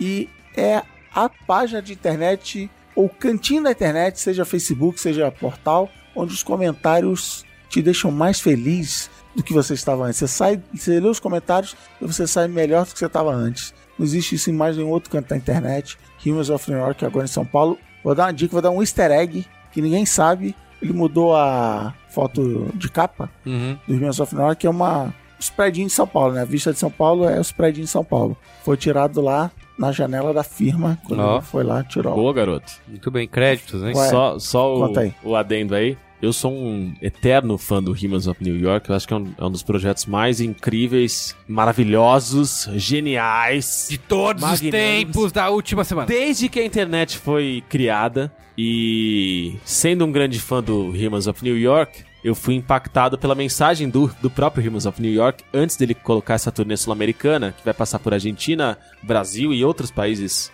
do nosso microcontinente, Amado continente. que era Olá, pessoas interessadas. Jovens, é, jovens interessados em contribuir com o nosso projeto. A gente está procurando pessoas que consigam ser nossos condutores, Guias, guias, Guias. intérpretes. intérpretes desses países.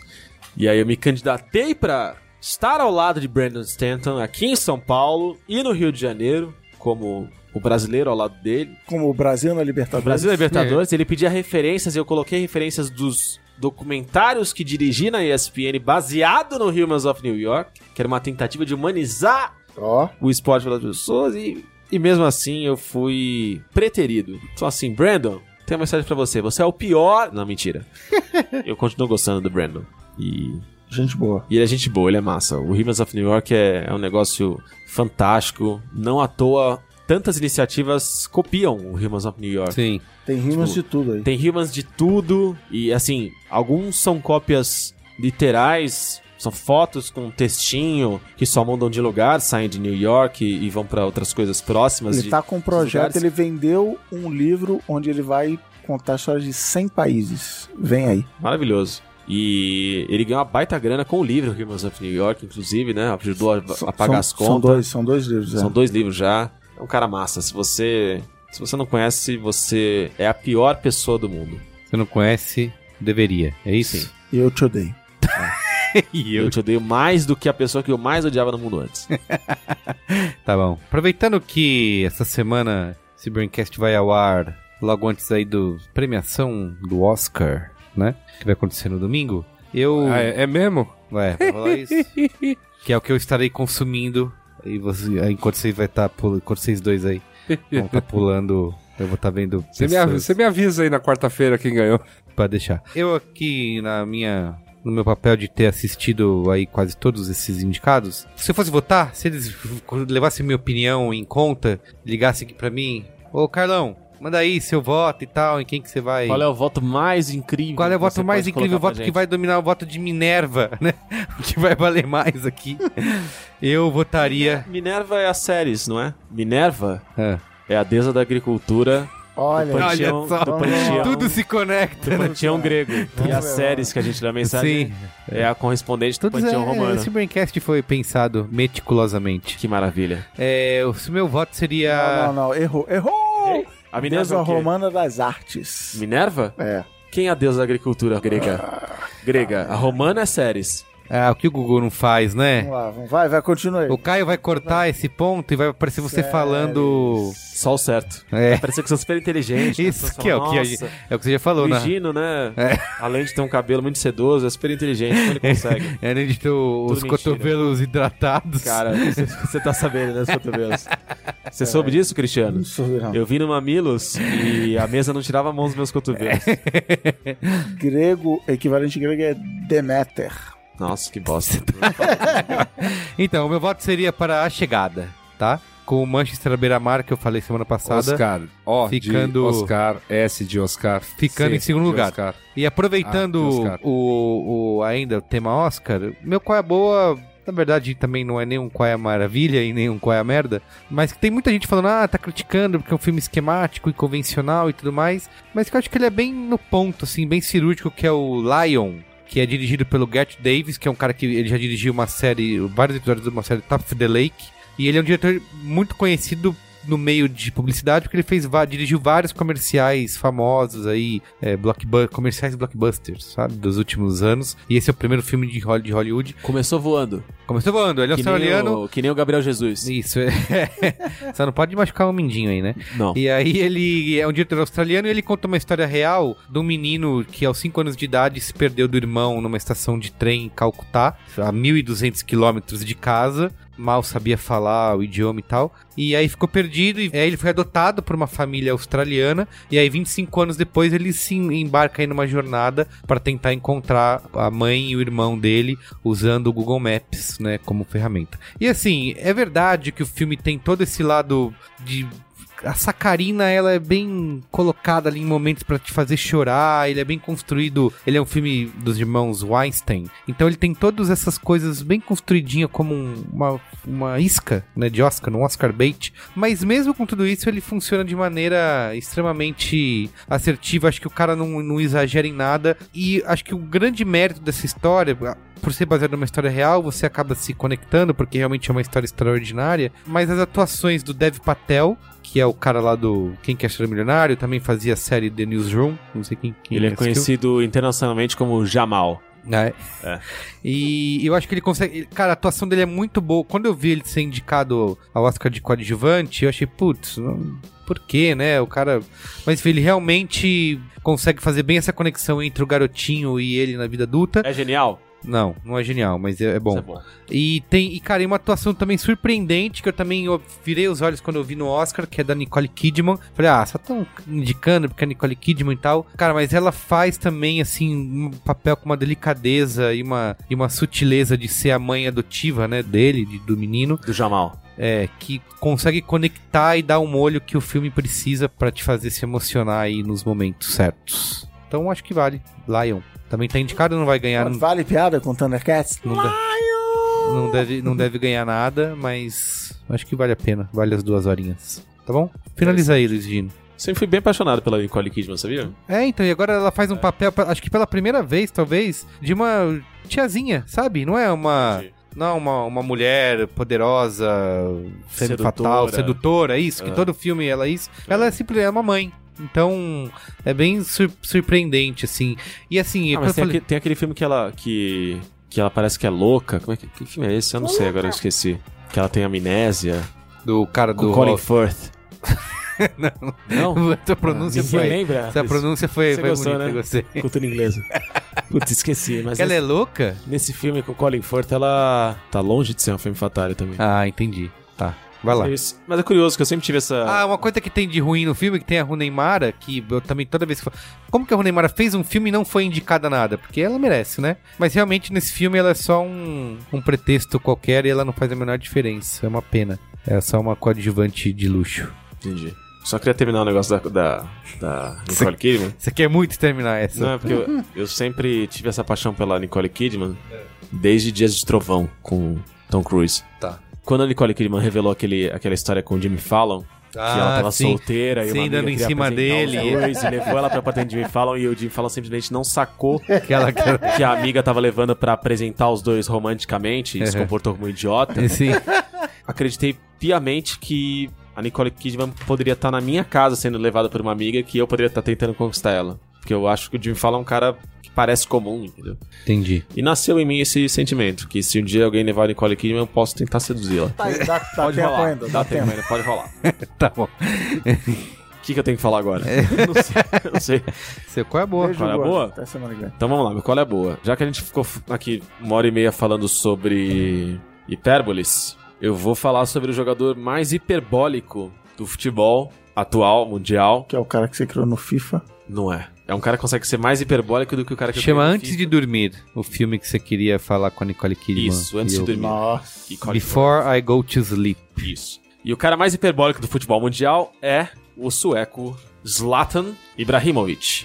O Ibrahimovic, ele é bad boy, garoto problema, Se trata na Ele terceira é- pessoa. Se trata na terceira pessoa. O próprio nome dele virou um verbo na Suécia.